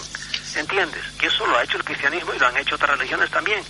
De modo que por un lado sí son cuando, cuando meten la pata y somos humanos y por ahí. ¿Por qué? Porque había un maridaje que era un concubinato entre las autoridades civiles y entre las autoridades religiosas y aquí no hablaba nadie. ¿entiendes? No hablaba nadie, solo podían hablar ellos, porque ellos, porque ellos eran los representantes de Dios. Ahí no había debilidad humana, ahí había nada más prepotencia, abusando, diríamos, del nombre de Dios. Vamos a ver, hablen ustedes porque si no yo tengo... No, no. Sí, sí. No, eh, Salvador, es que estaban escuchando aquí atentamente y mientras eh, yo estaba entrando, pues he tenido que salir un momentito. Eh, ya nos queda muy poquito tiempo, tan solo tres minutos para la una. pueden discrepar todo lo que quieran. ¿eh? Yo, no, yo, yo decirte que, que, que, vamos, que concuerdo contigo en el primer punto y en el segundo punto.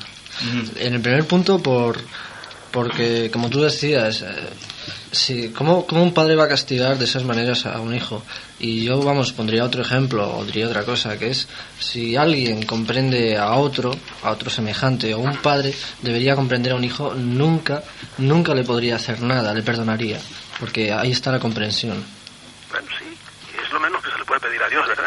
Es lo menos que se le puede pedir No, a Dios. que le dé otra oportunidad, porque cuando uno realmente viera cómo, si es que las cosas fueran así de verdad, vieran cómo lo caliente que está la temperatura de abajo, digan, no, no, que va, yo si fui malo me hago bueno, pero parece que Dios no da ese chance, es decir, no, no es ni como sería un hombre medianamente bueno.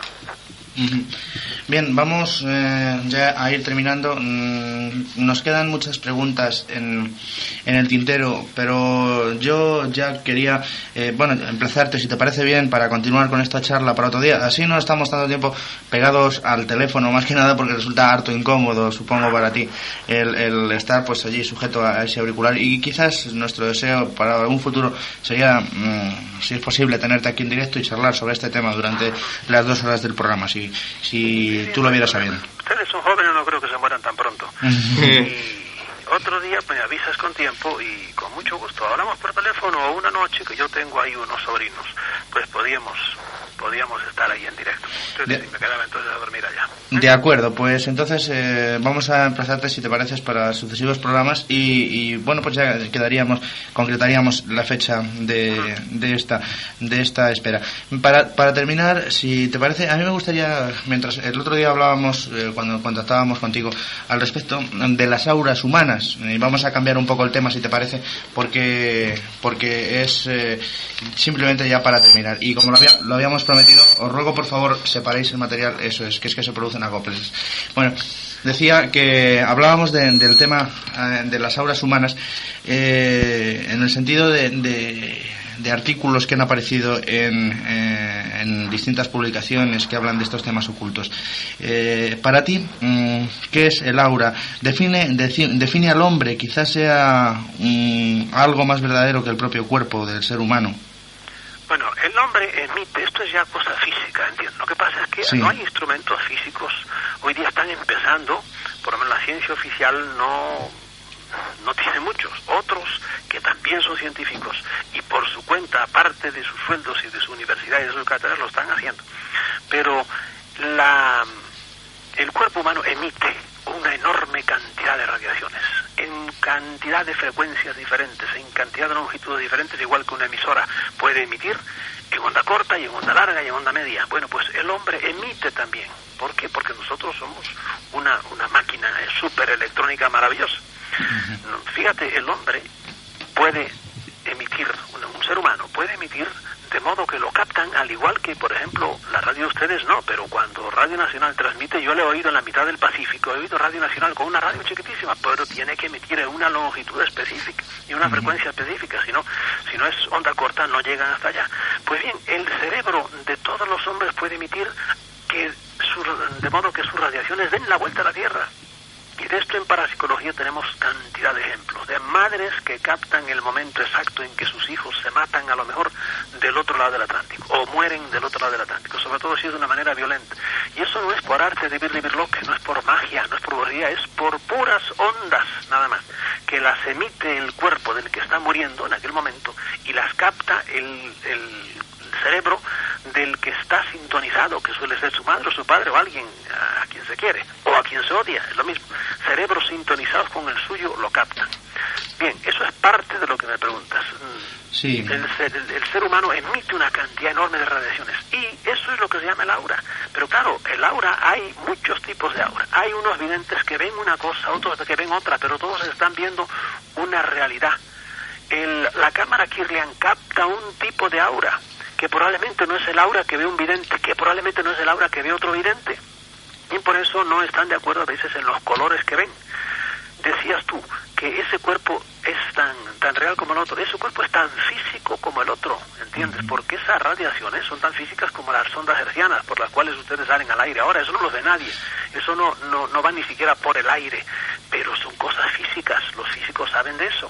Y hoy día hay toda, un, toda una rama de la física, que es la física de ondas, que, estudia eso.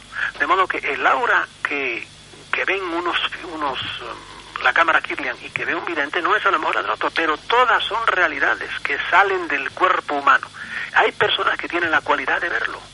Yo he estado en Brasil, por ejemplo, con grandes, grandes psíquicos y nada más entrar cierran un poco los ojitos y se ponen a mirar y por cómo está el aura y por los colores se dan cuenta si eres bueno o si eres malo, si es- estás enfermo o no estás enfermo. Esto hay algunos que son alucinados y creen que ven y no ven. ¿verdad? O están medio esquizofrénicos y están viendo cosas por las cuales no puedes fiar absolutamente nada. Pero sin embargo, hay otra gente, yo conozco mucha gente.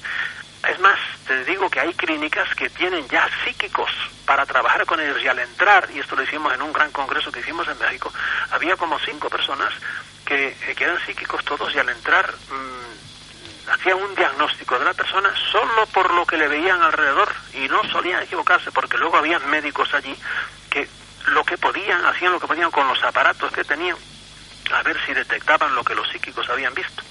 No sé si he contestado bien a tu pregunta. Sí, un tanto, mm, quizás eh, como tema introductorio dentro de- del mundo de las auras, porque sobre él podríamos estar horas, horas y horas hablando.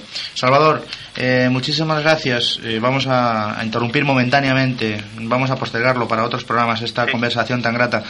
Y, y esperamos que, bueno, ahora no cuelgues, que ya preparamos la fecha, ya citamos a nuestros oyentes para, no, otro día me llamas y con calma lo hacemos. para, para esas fechas. Sí. Por lo tanto, pues eh, bueno, pues vamos a agradecerte especialmente esta intervención en esta mágica noche de domingo y, y como he dicho hace unos instantes, espero que estas charlas se, se repitan. Mm.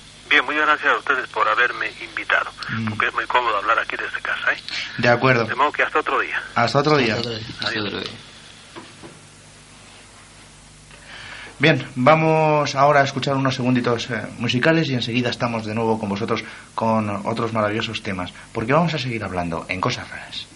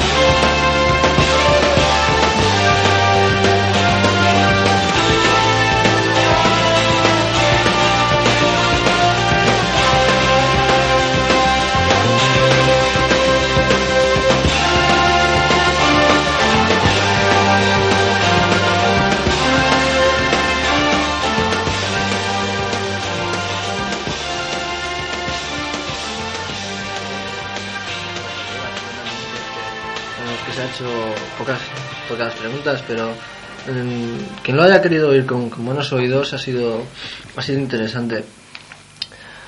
Otro día, cuando tengamos más tiempo, pues a ver si podemos charlar con él más, más profundamente. Y analizaremos algunos de sus libros que son muy polémicos. Se nos olvidaba.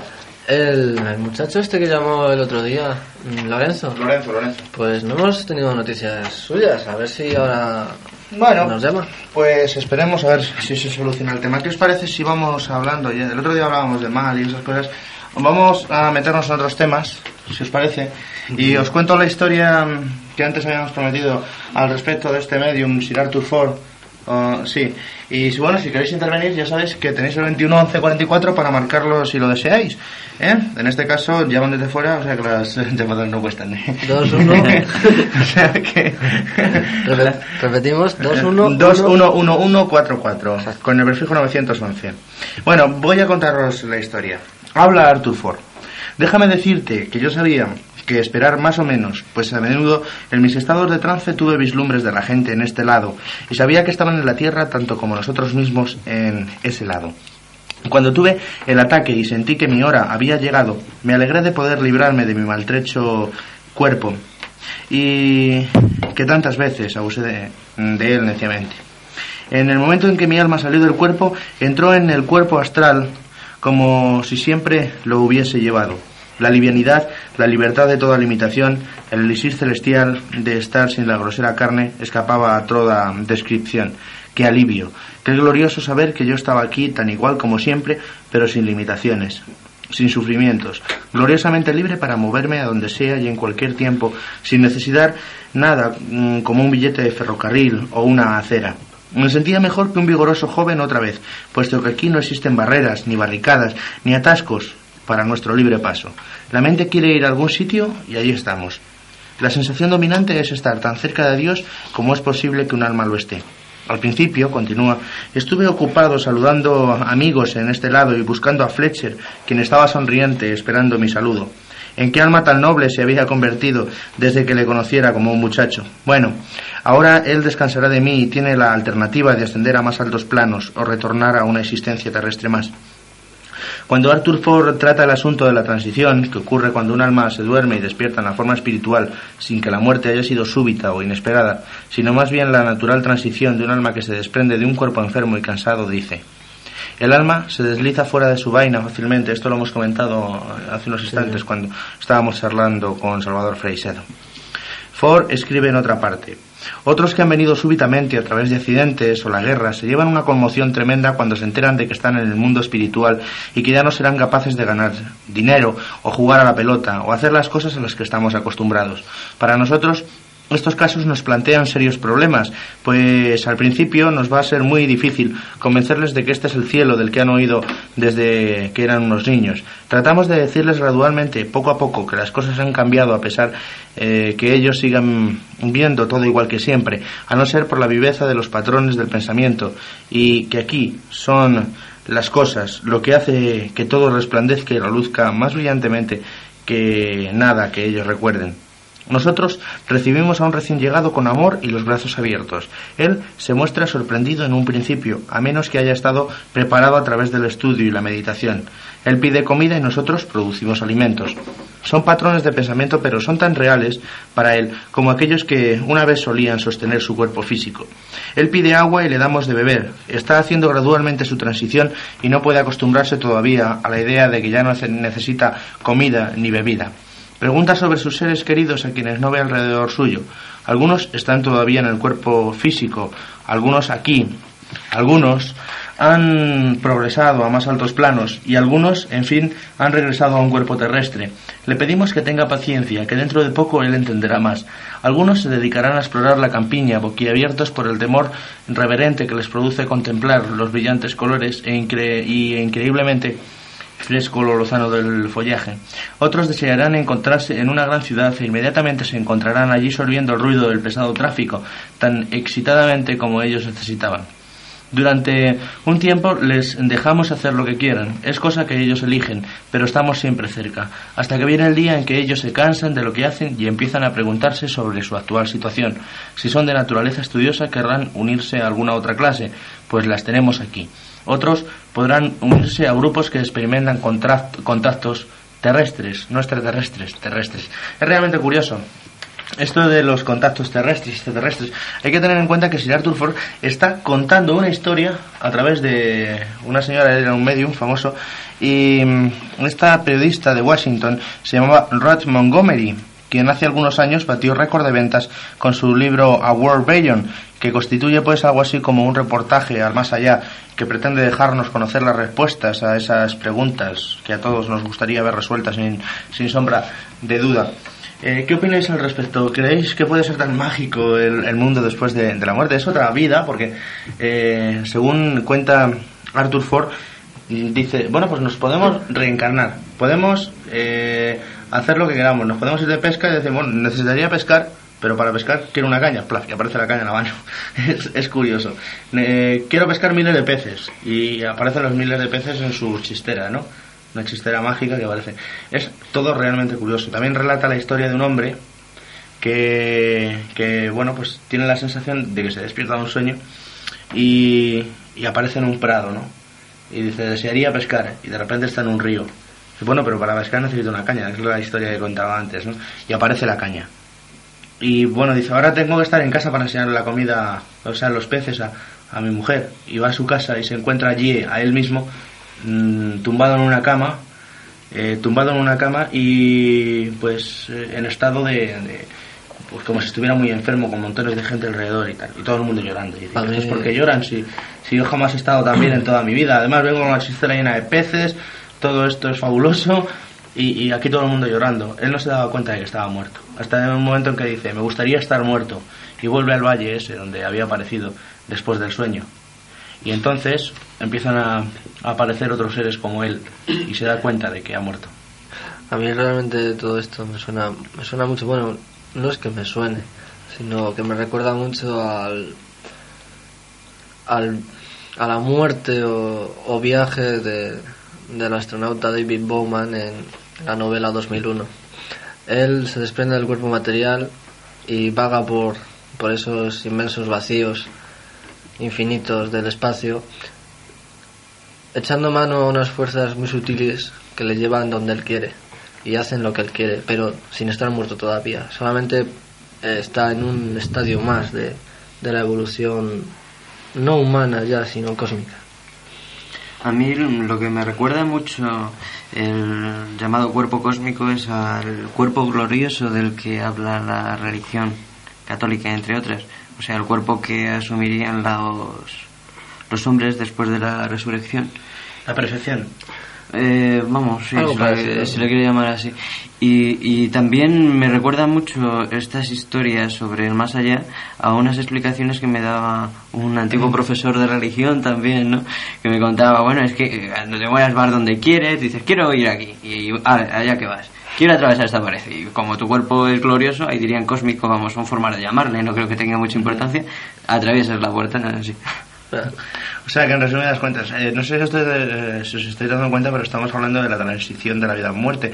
Y estamos hablando en el periplo posterior, o sea, del periplo posterior, es decir, de la otra vida que este hombre, Arthur Ford, comenta a través de esta señora, de esta periodista. Pues eso decía yo al principio que, por ejemplo, voy a hacer una pregunta general a cada uno de vosotros. Álvaro, tú imagínate que estás en tu lecho de muerte. Ah, imagínate la muerte que más te plazca. Eh, todos los, todos los ejemplos se, se los pones a él, ¿eh? ¿no? Antes dices que, que había matado a su padre, ahora se está muriendo él. Es que estoy, empe- es que estoy empezando de izquierda a derecha. Terminaré contigo, chiqui. Ah, bueno. Eh, yo voy terminando con cada uno. Bueno, entonces estás en tu lecho de muerte. Y te asaltan estas dos dudas. Primera, piensas que cuando te mueras se acabó tu vida, tu conciencia y, y tu forma de, de ser, tu forma de estar. No vas a ir a ningún sitio. Y por otro lado, piensas que cuando te mueras, vas a atravesar una barrera o llámese como quiera y vas a ir a parar a otro sitio. ¿Realmente qué te daría más miedo? Piénsalo, piénsalo profundamente. Yo creo que, que la gente lo que le da miedo no, no es la muerte en sí. Mm. O sea, no es lo, lo que pueden encontrar después, esa es la forma de morir. No, yo te estoy preguntando a ti Sí, sí, específicamente. Ya te he dicho que te imaginases una, una muerte la más dulce que quieras, algo que no te duela morir. ¿Qué te daría más miedo? No sé, tal vez... Perdón. Es que No. estoy, moviendo, estoy moviendo la lámpara, nos está incordiando aquí un poco. Tal vez lo, lo que más miedo me daría sería no, no encontrar nada y no encontrar sentido a lo que a esta vida que, que hemos tenido aquí. Y creo que debe tener un sentido. Ángel, La misma, la misma respuesta que Álvaro. El, el- el- el no encontrar nada después de la muerte es el, el miedo en sí mismo. Si tú sabes de cierto que vas a encontrar algo diferente, pues vas con, con inquietud, con, con saber que vas a, a encontrarte. Pero si sabes de fijo que no vas a encontrar nada, pues ahí está el miedo, el desaparecer de tú mismo, la desaparición de tu vida. Antonio. Yo estaría fastidiado. Sencillamente, ¿no? Es como cuando estás de vacaciones y estás bien. Tú imagínate que te vas a unas vacaciones y por cualquier cosa pues puedes tener la opción de estar en, por ejemplo, la playa y después irte a la montaña. Y te dicen, bueno, y, y cuando te tengas que ir de la playa, ¿qué, qué va a pasar? Te vas a sentar peor si no sabes dónde vas a ir ahora, si vas a la montaña. ¿Tú cómo sabes qué es aquello? Realmente lo único que sentiría es mm, una sensación de desagrado por decir, bueno, estaba bien aquí. Y, y lo siguiente, pues realmente no, no tiene sentido. Si no existes, no tiene sentido temer a la muerte, porque como, como decían los epicúreos, no hay que temer a la muerte porque cuando ella está, nosotros no estamos, y cuando nosotros estamos, ella no está. No la sentiría. Chiqui. Yo encuentro bastante válido el ejemplo de el ejemplo de Antonio. Eh, si nos vamos de vacaciones, estamos en, en la playa tranquilamente, plácidamente. eh, de repente nos dicen, bueno, se te ha acabado el estar en la playa, te tienes que ir. Aunque no sepas a dónde te tienes que ir, se te ha acabado. Yo estaría pues, tranquilo por la sencilla razón de que sí, se habría acabado ese periplo de estar en la playa. Y aunque no tuviera constancia de dónde voy a ir, sé que tengo que ir a alguna parte.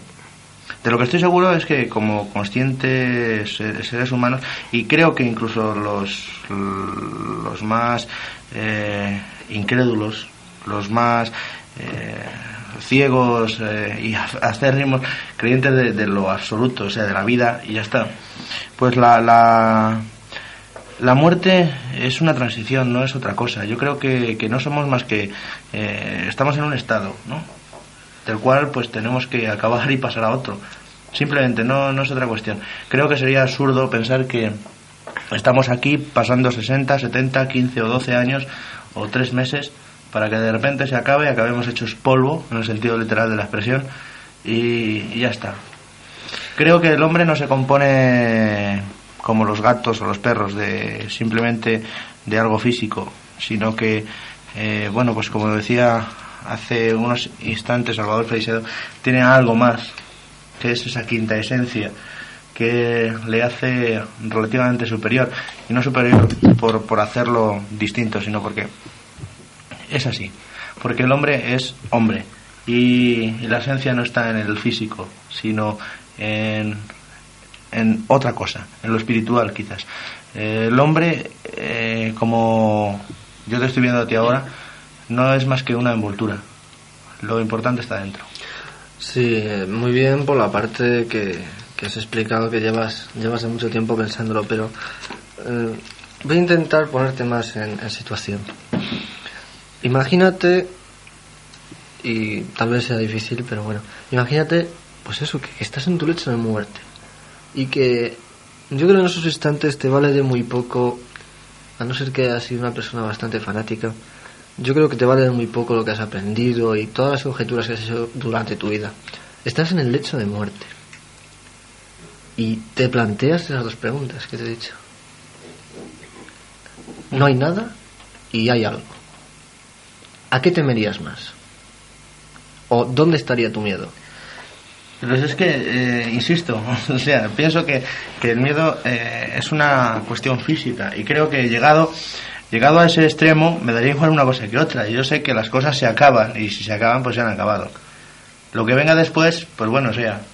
O sea, me da igual que se acabe todo, que no se acabe. Yo sé que tengo que pasar por ese estado como todo el mundo. Y creo que es lo, lo, más lógico. O sea, de otras cosas nos podremos librar. De, bueno, de cualquier cosa. De comprarte un coche, de casarte o de lo que sea. De ser rico o de ser pobre. Pero de lo que no te puedes librar es un destino general, es de la muerte. Si has de llegar ahí, pues, pues oye, si estás en el hecho de muerte y sabes que te vas a morir, te mueres. Después lo que venga vendrá. El miedo es un, algo consustancial al ser humano. Y quizás si estás ahí y lo asumes, ese miedo no existe. Lo que cuando existiría sería, por ejemplo, en un estado pues eh, catastrófico, como por ejemplo puede ser un terremoto o, o algo por el estilo que te va a llevar a la interrupción de tu vida, o por lo menos así lo vas a creer, en, en un momento en que tú no lo esperas, en un momento que se te echa encima. La muerte, eh, tal y como tú lo has supuesto, pues la estás esperando, te da igual. Realmente, ya para concluir, voy a decir yo lo que pienso. Mm, lleva razón un- una inquietud, es cuando, cuando vas a hacer un examen y sabes que los calificadores son muy muy suyos, entonces no Muy sabes picajoso, vamos. no sabes si em, si tú lo vas a hacer mm, lo, lo bien que ellos que ellos van a querer. Pues es una, una especie de incertidumbre un- una cosa en el estómago. Yo tendría eso no a que no haya nada después de la muerte porque sería realmente lo que dicen cuando cuando cavan la fosa y te meten. Descansa en paz. Yo tendría ese, ese remusguillo como dicen algunos a lo que haya después dando por cierto que hay algo porque no lo conozco No lo conoces, efectivamente. Eh, yo he hablado con cantidad de, de personas pues, tocando este tema y a mí me resulta chocante eh, ver que casi todo el mundo coincide en eso, en, en el, eh, lo misterioso de lo que hay más allá. Sea cierto que no hay nada o sea cierto que existe realmente algo. Otra, otra cuestión que se ha confirmado, y creo que por eminentes eh, médicos, pues es que bueno, al parecer sí que hay algo. Incluso en algunos que, bueno, habréis oído hablar de esas famosas espirales en los estados de coma, etcétera, etcétera, cuando ven presencias, pues sienten, sienten la presencia de sus familiares queridos que vienen a buscarles. Y es un hecho constatado en eh, el que aquellos que están en su lecho de muerte, pues eh, se sienten como fortalecidos por algo y empiezan en su mayor parte eh, los médicos lo llaman divagaciones en el estado eh, ya pues eh, premortal no como se le quiera determinar. Se le llama divagaciones no están divagando. Están ya pues eh, diciendo viendo alucinaciones. Habitualmente se ponen a hablar con sus familiares cercanos pero que ya han fallecido. Habitualmente se ponen a hablar con seres muy queridos de, de siempre. Se le pueden llamar divagaciones y lo más posible es que lo sean pero ¿y si realmente esos seres queridos que ya han fallecido vienen a buscarte para hacerte más cómoda esa transición de la vida a la otra vida? Y vamos a olvidarnos de la palabra muerte. sí, sí. Yo quería significar que si esas familias vienen a recogerle y están muertos ya, digamos que esos familiares que ya murieron no se han podido reencarnar, lo cual eso exclu- excluiría la teoría de la reencarnación. No es que se- no se hayan No, podido no, no. reencarnar, igual es que no han querido. O no han querido reencarnarse. O igual es que no. Es que, bueno, también es plantear una cuestión, porque no sabemos si la reencarnación existe. Siempre estamos pisando sobre, sobre barro, ¿no? No es una teoría, Ajá. es una hipótesis. Es una hipótesis. Ellos igual no han querido reencarnarse o simplemente están en un estado de perfección y ya no necesitan reencarnarse, porque también dicen que la reencarnación es un sistema para perfeccionar el- al ser humano, que en definitiva no es el cuerpo, es eh, el interior del, del mismo, que es lo que comentaba yo antes. Álvaro, tú querías hacer una pregunta y antes de hacerla, ¿por qué no dejas de fumar? vale, acaba de tocar un tema importante. La religión dice que, que después de la vida habrá el cielo, el infierno, el purgatorio. Básicamente, podríamos decir que es un, un nuevo mundo. Un mundo feliz o, o un mundo malo, según no, no lo planteemos nosotros. Eh, básicamente otro mundo. Pero yo... La pregunta va, va por lo siguiente. ¿Ese mundo cómo lo entenderíamos? ¿Como otra dimensión? ¿O como el poder de, de, esos ojos del alma de ver, de ver las cosas de otra forma? No sé si entendéis la pregunta. Bueno, O sea, yo- ¿dó- ¿dónde se va? Entonces, a otra dimensión, en ese- el mismo sitio, pero, pero de otra forma, en forma de ente. Es que eso es problemático, porque es que Eso tú es- compras un billete pero no tiene destino. No tienes Es- es ni realmente- destino ni sabes la clase en la que viajas. Efectivamente, no sabes, no sabes dónde... Es que estamos tocando, vuelvo a decir, temas eh, sobre los no- cuales hay que ir con botas jatiuscas. Y, y es porque estamos pisando sobre La barro. cuestión es, si allí en ese otro sitio se puede medir algo, estaremos en otra dimensión, en otra medida. Pero es que no sabemos siquiera si allí se miden las cosas. Realmente yo creo que se puede hacer medidas en todos los sitios, pero como siempre serán subjetivas y adecuadas al que las haga. Una cosa que de este relato que hemos estado tratando aquí, dice que, bueno, primero, en los primeros días, para que se acostumbre, le dan de comer y tal. Pero bueno, eso es lo de menos, los primeros días.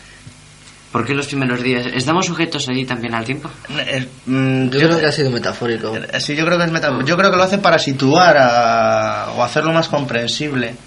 Si realmente este relato es cierto, porque posiblemente sea un bestseller y está hecho para eso, Un ¿no? bestseller, bestseller, ¿no? Realmente está hecho para eso, yo pienso, para, para sacar dinero, pero bueno, a saber, quizás sea verdad.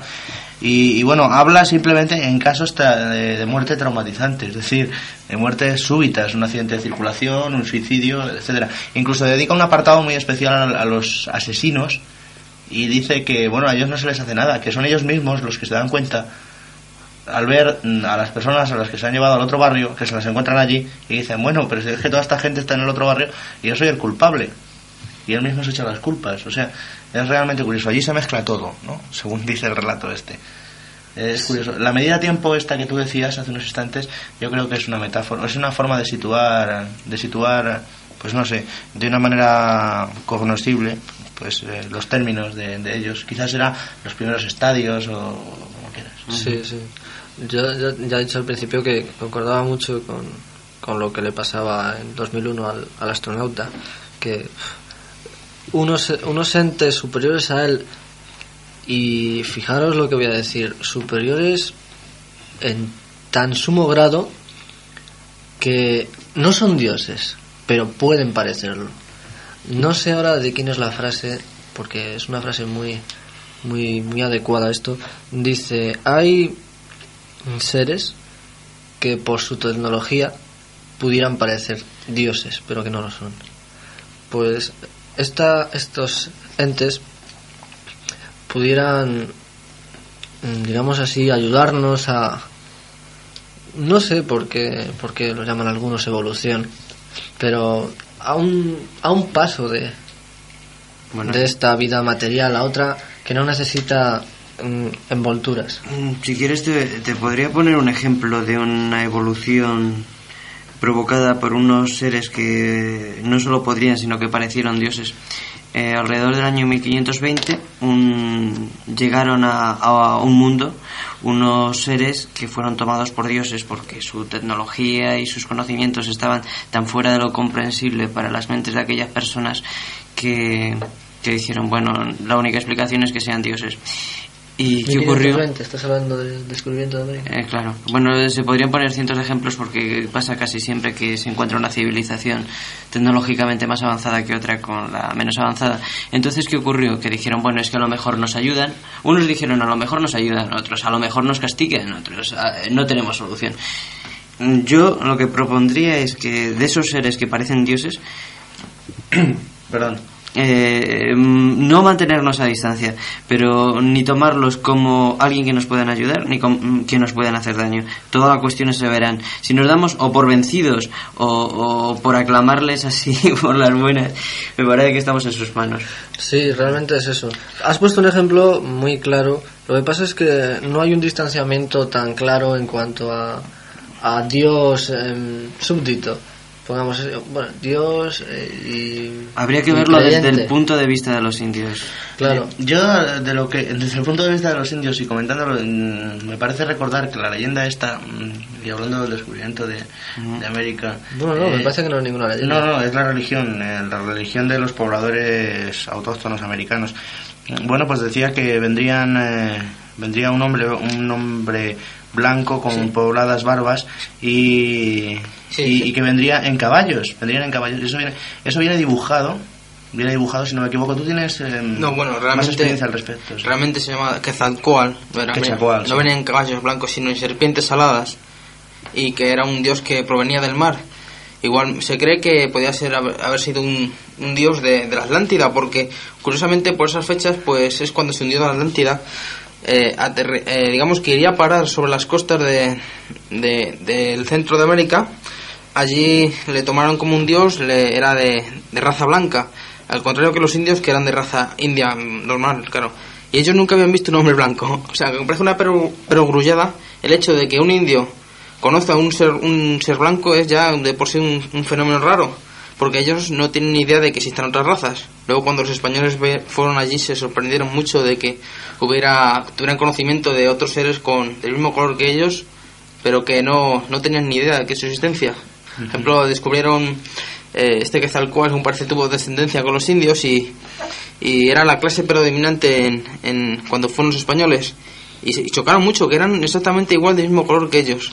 Sí, lo más curioso de todo esto. Bueno, eh, perdón. Sí, ahora- No, continúa, continúa luego. Digo que lo más curioso de todo esto es que les facilitó a, a los españoles eh, la conquista de América de una manera, pues, bueno, facilísima, ¿no? Porque todo fueron, pues, agasajos y, y, bueno, buenas cosas para que estuvieran a bien los autóctonos con los mm, invasores. Invasores, eh, bienvenidos. Luego se darían cuenta de que no era tal la cosa y que demasiado tarde. y, y, bueno, ya fue demasiado tarde y empezaron las guerras posteriormente.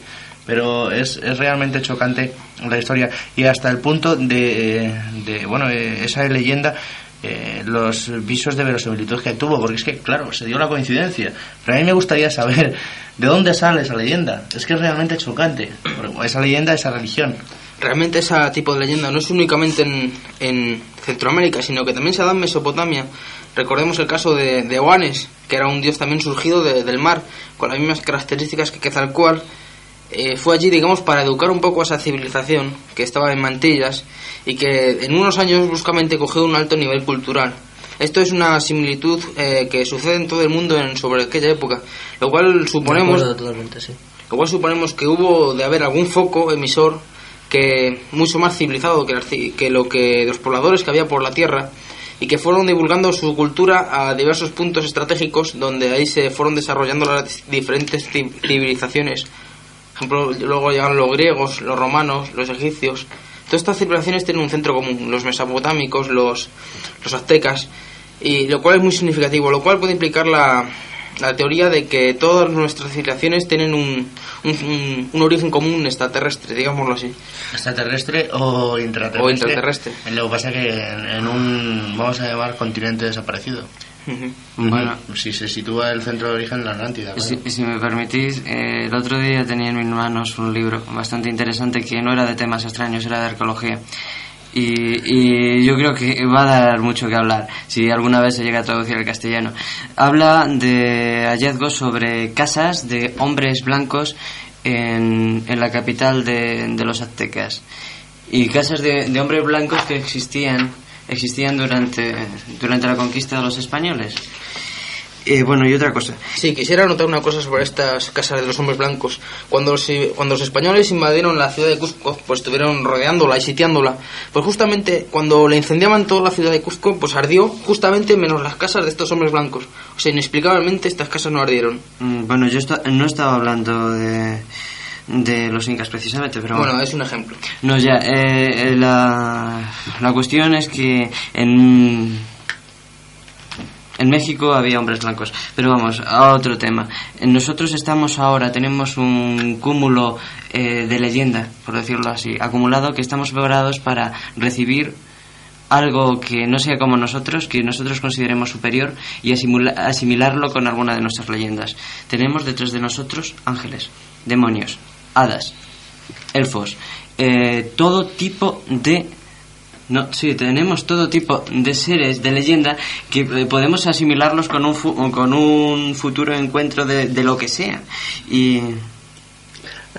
No, aquí nos, nos pasa una nota, compañeros, que dice que están oyendo una, una voz grave entrecortada entre la emisión, pero no, no, será- oímos nada. Será Julián que está, está hablando ahí al otro lado. Qué susto me Tranquilos, no os No. pongáis nerviosos, que estábamos hablando tranquilamente de otros temas. Si los oyentes oyen algo desde el, su aparato receptor, que inmediatamente nos lo digan. bueno, mm, le hemos interrumpido a Sí, Antonio sí. y Es que, estaba... es que yo estaba negando, digo, no, yo no oigo nada y Antonio me ha Habrán notado que me he comparado un par de veces, es que yo no sabía qué pasaba, digo, aquí verás. No, digo que lo tenemos detrás de nosotros, es, estamos todos preparados a recibir un, encuentro y me voy a poner ahora desde un punto de vista de- positivo, pero no positivo de bueno, sino hablando eh, cuestiones arqueológicas. Eh, la respuesta arqueológica de estos arqueólogos franceses es que ciertas colonias... mm, vikingas habían llegado a México por un lado.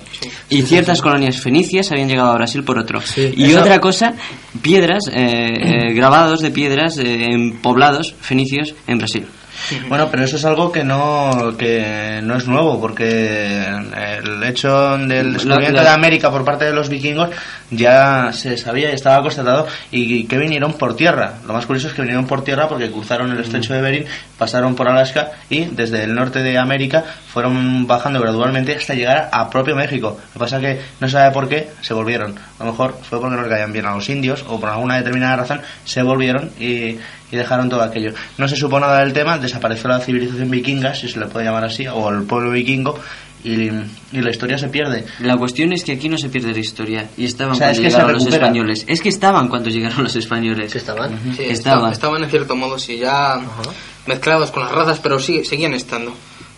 Sí, sí, sí, sí.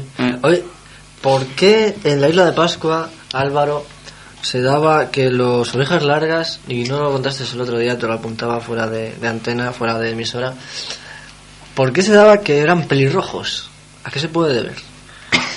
Bueno, yo Es que recuerdo... estás hablando de vikingos y, y me parece que la, la raza vikinga era Sí, un sí. tanto pelirroja, ¿no? Abundan, eh, bueno, son albinos, pero vamos, el, el hecho de- del pez rojo yo creo que es un es una mutación de genes, ¿no? Es una combinación de genes. Sí, creo que los pelirrojos eh, eh, se da por una especial carencia de melanina. Por O cierto, sea, pero especial, vamos, que, que sin el margen de...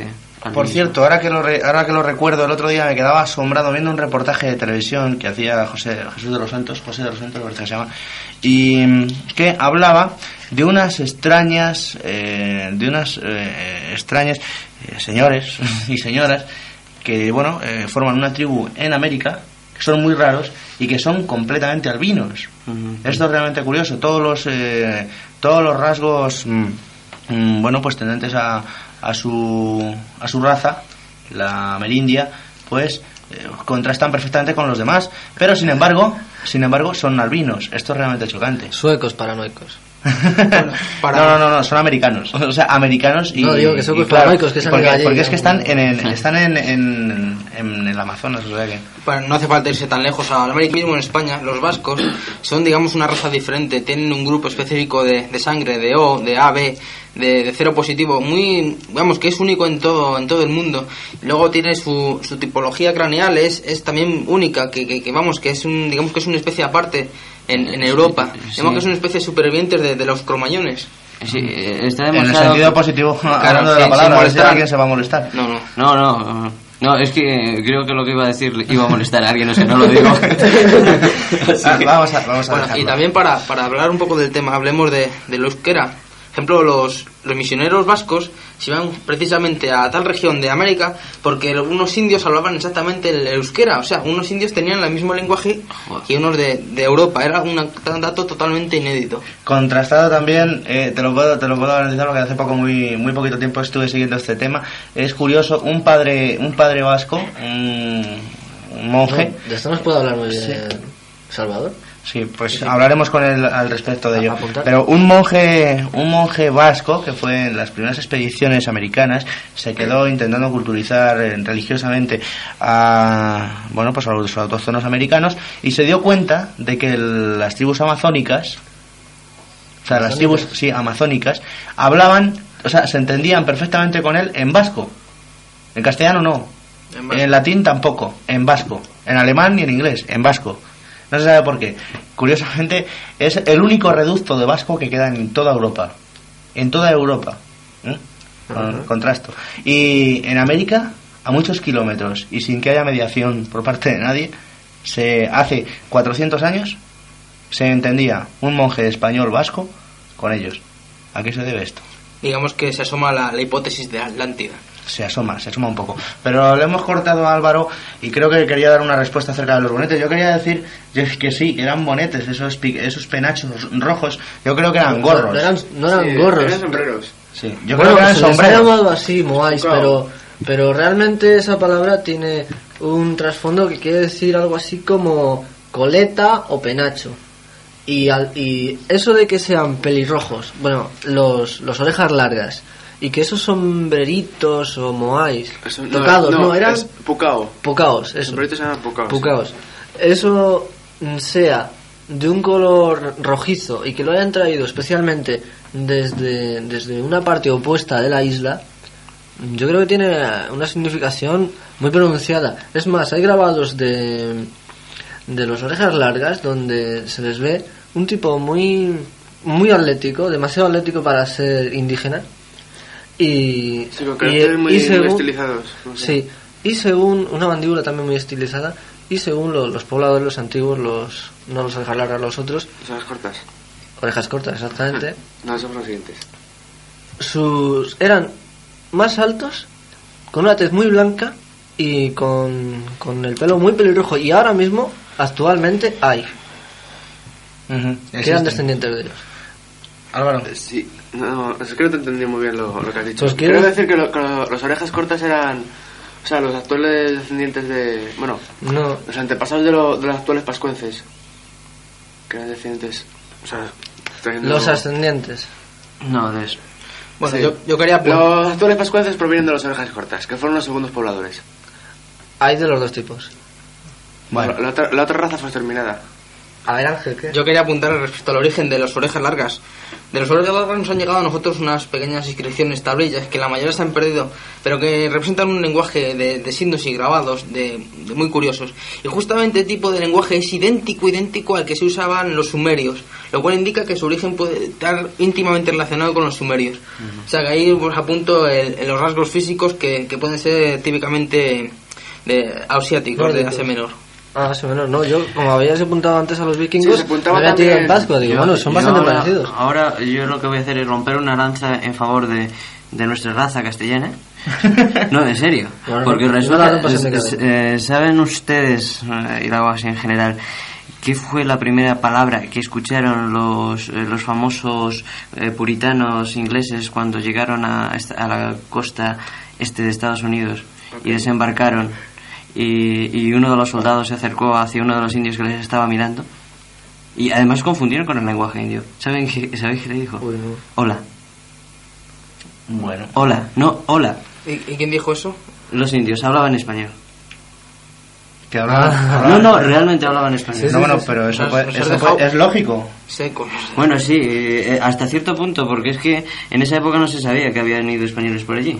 Es lógico, pero sí se sabe, como habían sí, ido- sí se sabe que habían ido antes. Es la cuestión, porque si- si hay pelirrojos en la isla de Pascua o había pelirrojos, es que no teníamos ni idea de que llegaron allí pelirrojos, de donde hay pelirrojos en el mundo. Claro, claro. Pero llegaron. Eh, La explicación es ¿por qué se extrañaron tanto? Porque no sabían de que no sabían que allí habían estado los españoles. Muy sencillamente, si en la isla de Pascua, si en México, si en otros sitios hay pelirrojos, no albinos, porque los albinos se pueden dar por cruces intersanguíneos. Además suelen ser rubios, no pelirrojos. Suelen ser muy rubios, albino, tiene, el albino tiene el pelo blanco porque es una ausencia total de melanina sí. y es una enfermedad bastante grave. Es sencillamente porque ha ido alguien. Sí, sí, nos están indicando por aquí la hora. Nos quedan 10 minutos todavía. Venga, sí. Vamos a seguir charlando. Bueno, vamos a seguir. Así que eh, llegamos a la conclusión, De que hayan ido los Sí. pelirrojos. pelirrojos, pero lo- yo lo- decía yo que por aquí me apuntan a un origen sumerio y por otro lado apunto yo, pues no Lo sé, un tenemos muy posible claro origen... que, lo que tenemos muy claro que antes de que, de que Colón descubriera América la descubrió mucha gente. La descubrieron, se dice que lo descubrieron lo- los indonesios, Los chinos también. los chinos, Fenicios. eh, fenicios, egipcios, Vikingos. vikingos, Nada, hacemos un compendio de todas las iniciales de los que lo descubrieron y saldría a saber. No. Bueno, yo lo que lo que voy a intentar es eh, dejar por lo menos hasta el 92 la seguridad y la certeza de que España la descubrió, digo, de que América la descubrió mm, Cristóbal Colón y, y luego pues pongámonos a bueno pues a decir que alguna que otra reticencia o poner alguna que otra reticencia al respecto y quiero tocar el tema no sé si os acordáis de cuando hablábamos de si Colón había descubierto o no América exactamente lo hicimos el día 12 de octubre lo recordáis ¿no? Sí. bueno, Bueno, Yo, y estaba, yo estaba allí, lo recuerdo. bueno, pues entonces eh, yo vuelvo a tocar el tema otra vez, eh, ya muy poco tiempo, porque nos quedan tan solo nueve minutos. Y, y a mí me gustaría saber, eh, Colón a mí me da la impresión de que fue a América con todas las de la ley, sabiendo perfectamente que aquello estaba allí. Es más, yo no diría que sabiendo que América estaba allí, sino que había otro continente un poco antes. Él iba buscando otro continente, no América. Eso Se dice que- se dice Bueno, que realmente se basó en los textos de Platón, que decía que justamente eh, hablaba de la Atlántida como un continente hundido que se hundió y describía la Atlántida habiendo otro continente a la izquierda, a su izquierda. Entonces él sabía, intuía que si al hundirse la Atlántida, pues el otro continente estaba allí. Entonces suponía. Eso fue sus primeros inicios de, del descubrimiento de América. Hay hay unos textos que nos han quedado en la biblioteca de Alejandría de cierto autor que ahora no viene al caso, pero vamos. De Dice- lo poco que se salvó de la dice- del cuando ardió. Así. De la quema. Si, si hay una o dos tierras entre Europa y Asia, serán otros nuevos mundos. Eh, desde luego, al menos se intuía. Pero mm, dice este autor también, de los que han intentado circunnavegar la Tierra, ninguno ha dicho que un continente se les hubiese interpuesto. E- Es un texto de Alejandría. ¿Qué ocurre? Dos posibles respuestas. O los griegos dicen que realmente nadie ha llegado a América o que... O que, un segundo, que el Atlántico no estaba realmente cerrado. Bueno, Porque dice que, que no se le Sí, impedió ningún que- puede que continente, no que no la se, se pudiese unir por lo que era eh, Centroamérica. Y otra cosa muy curiosa, intentaron circunnavegar la Tierra. Si ellos hubiesen intuido de que el Océano Atlántico ocupaba lo que ocupaba y el Pacífico ocupaba lo que ocupaba, ¿a quién se le iba a ocurrir con unos juncos circunnavegar la Tierra? No. Evidentemente Cristóbal Colón también se llevó un chasco tremendo y eso figura en sus cartas de navegación cuando a la altura del mar de los Sargazos y ya sin víveres se encontró con que aquello era un mar de tinieblas y lo dice literalmente en sus textos. Él creía que ya no volvían cuando de repente unos cuantos kilómetros más allá, sabemos unos cientos, encontraron América. Eso fue un chasco. es que es probable que... Ay, quieto. Que, el mar de los Sargazos sea un, digamos un producto del hundimiento de la Atlántida. Ejemplo, al hundirse pues dejaría ahí unos restos varios que ocasionarían el mar de los Sargazos. Y si los textos serían de la época de Atlántida, antes de que se hundiera, pues él no tendría ninguna referencia en absoluto respecto a ese mar. Y por eso al llegar por allí se, se llevaría una gran sorpresa. Bueno, yo creo que también hay que decirlo, eh, porque si hay algún quisquilloso por ahí que se piensa que si no lo decimos es porque no lo sabemos, que actualmente el- la teoría de un hundimiento de un continente en el Océano Atlántico hace 10.000 años no tiene ningún sentido, si acaso un ascenso de los mares. Y si estás por ahí te piensas que es por resumir que no estamos haciendo eh, introducciones de estas así continuamente. en Hay otra, te- hay otra científico. teoría que dice que, que la Tierra posee tres lunas y cayeron dos de ellas y hundieron el continente de la Atlántida. Sí, también es- ya, ya hablaremos de eso en otro programa. Ejemplo, dice uno de cuando más lunas haya, pues ejerce una diferente atracción sobre la Tierra. Y ejemplo, está demostrado que cuanto más atracción, eh, digamos, espacial haya, pues se produce una especie de gigantismo en los seres vivos. Por ejemplo, los seres crecen desmesuradamente, los miembros se alargan, se producen unas mutaciones genéticas, lo cual es probable que haya ocasionado, por ejemplo, el, el crecimiento desmesurado de, de los dinosaurios, los gigantes de las leyendas, seres descomunales, que luego al, al caer la Tierra, pues digamos que no tienen, no tienen un medio adecuado para vivir y, y, claro, inmediatamente morirían. por su propio peso. También Claro, habla claro. una teoría soviética de la desaparición por medio de la caída de una gran luna, no de dos, de una gran luna en una parte muy lejana que provocó, esto es una leyenda, ¿eh? Sí, realmente. provocó una nube gigantesca de polvo que cubrió, que envolvió en las tinieblas a la Tierra, convirtiendo el planeta en una especie de, de invernadero, pero a la inversa, dejándolo completamente frío y acabando con toda con todo signo de vida sobre la Tierra. De ahí el hecho que en eh, en Siberia, que es donde se cuenta la historia, aparecieran cientos de esqueletos, por no decir miles, de, de elefantes sobrealimentados, mamuts. No sabes que actualmente de aquí a, a tres meses se está produciendo ese mismo fenómeno en, la- en los cielos de la Atlántida, digo de la Antártida, perdón. Eh, hay un enorme agujero en la, en la atmósfera que está ocasionando los mismos efectos y que como sigue este paso pues va a ser una verdadera catástrofe. Lo que pasará será la inversa, que se producirá un efecto.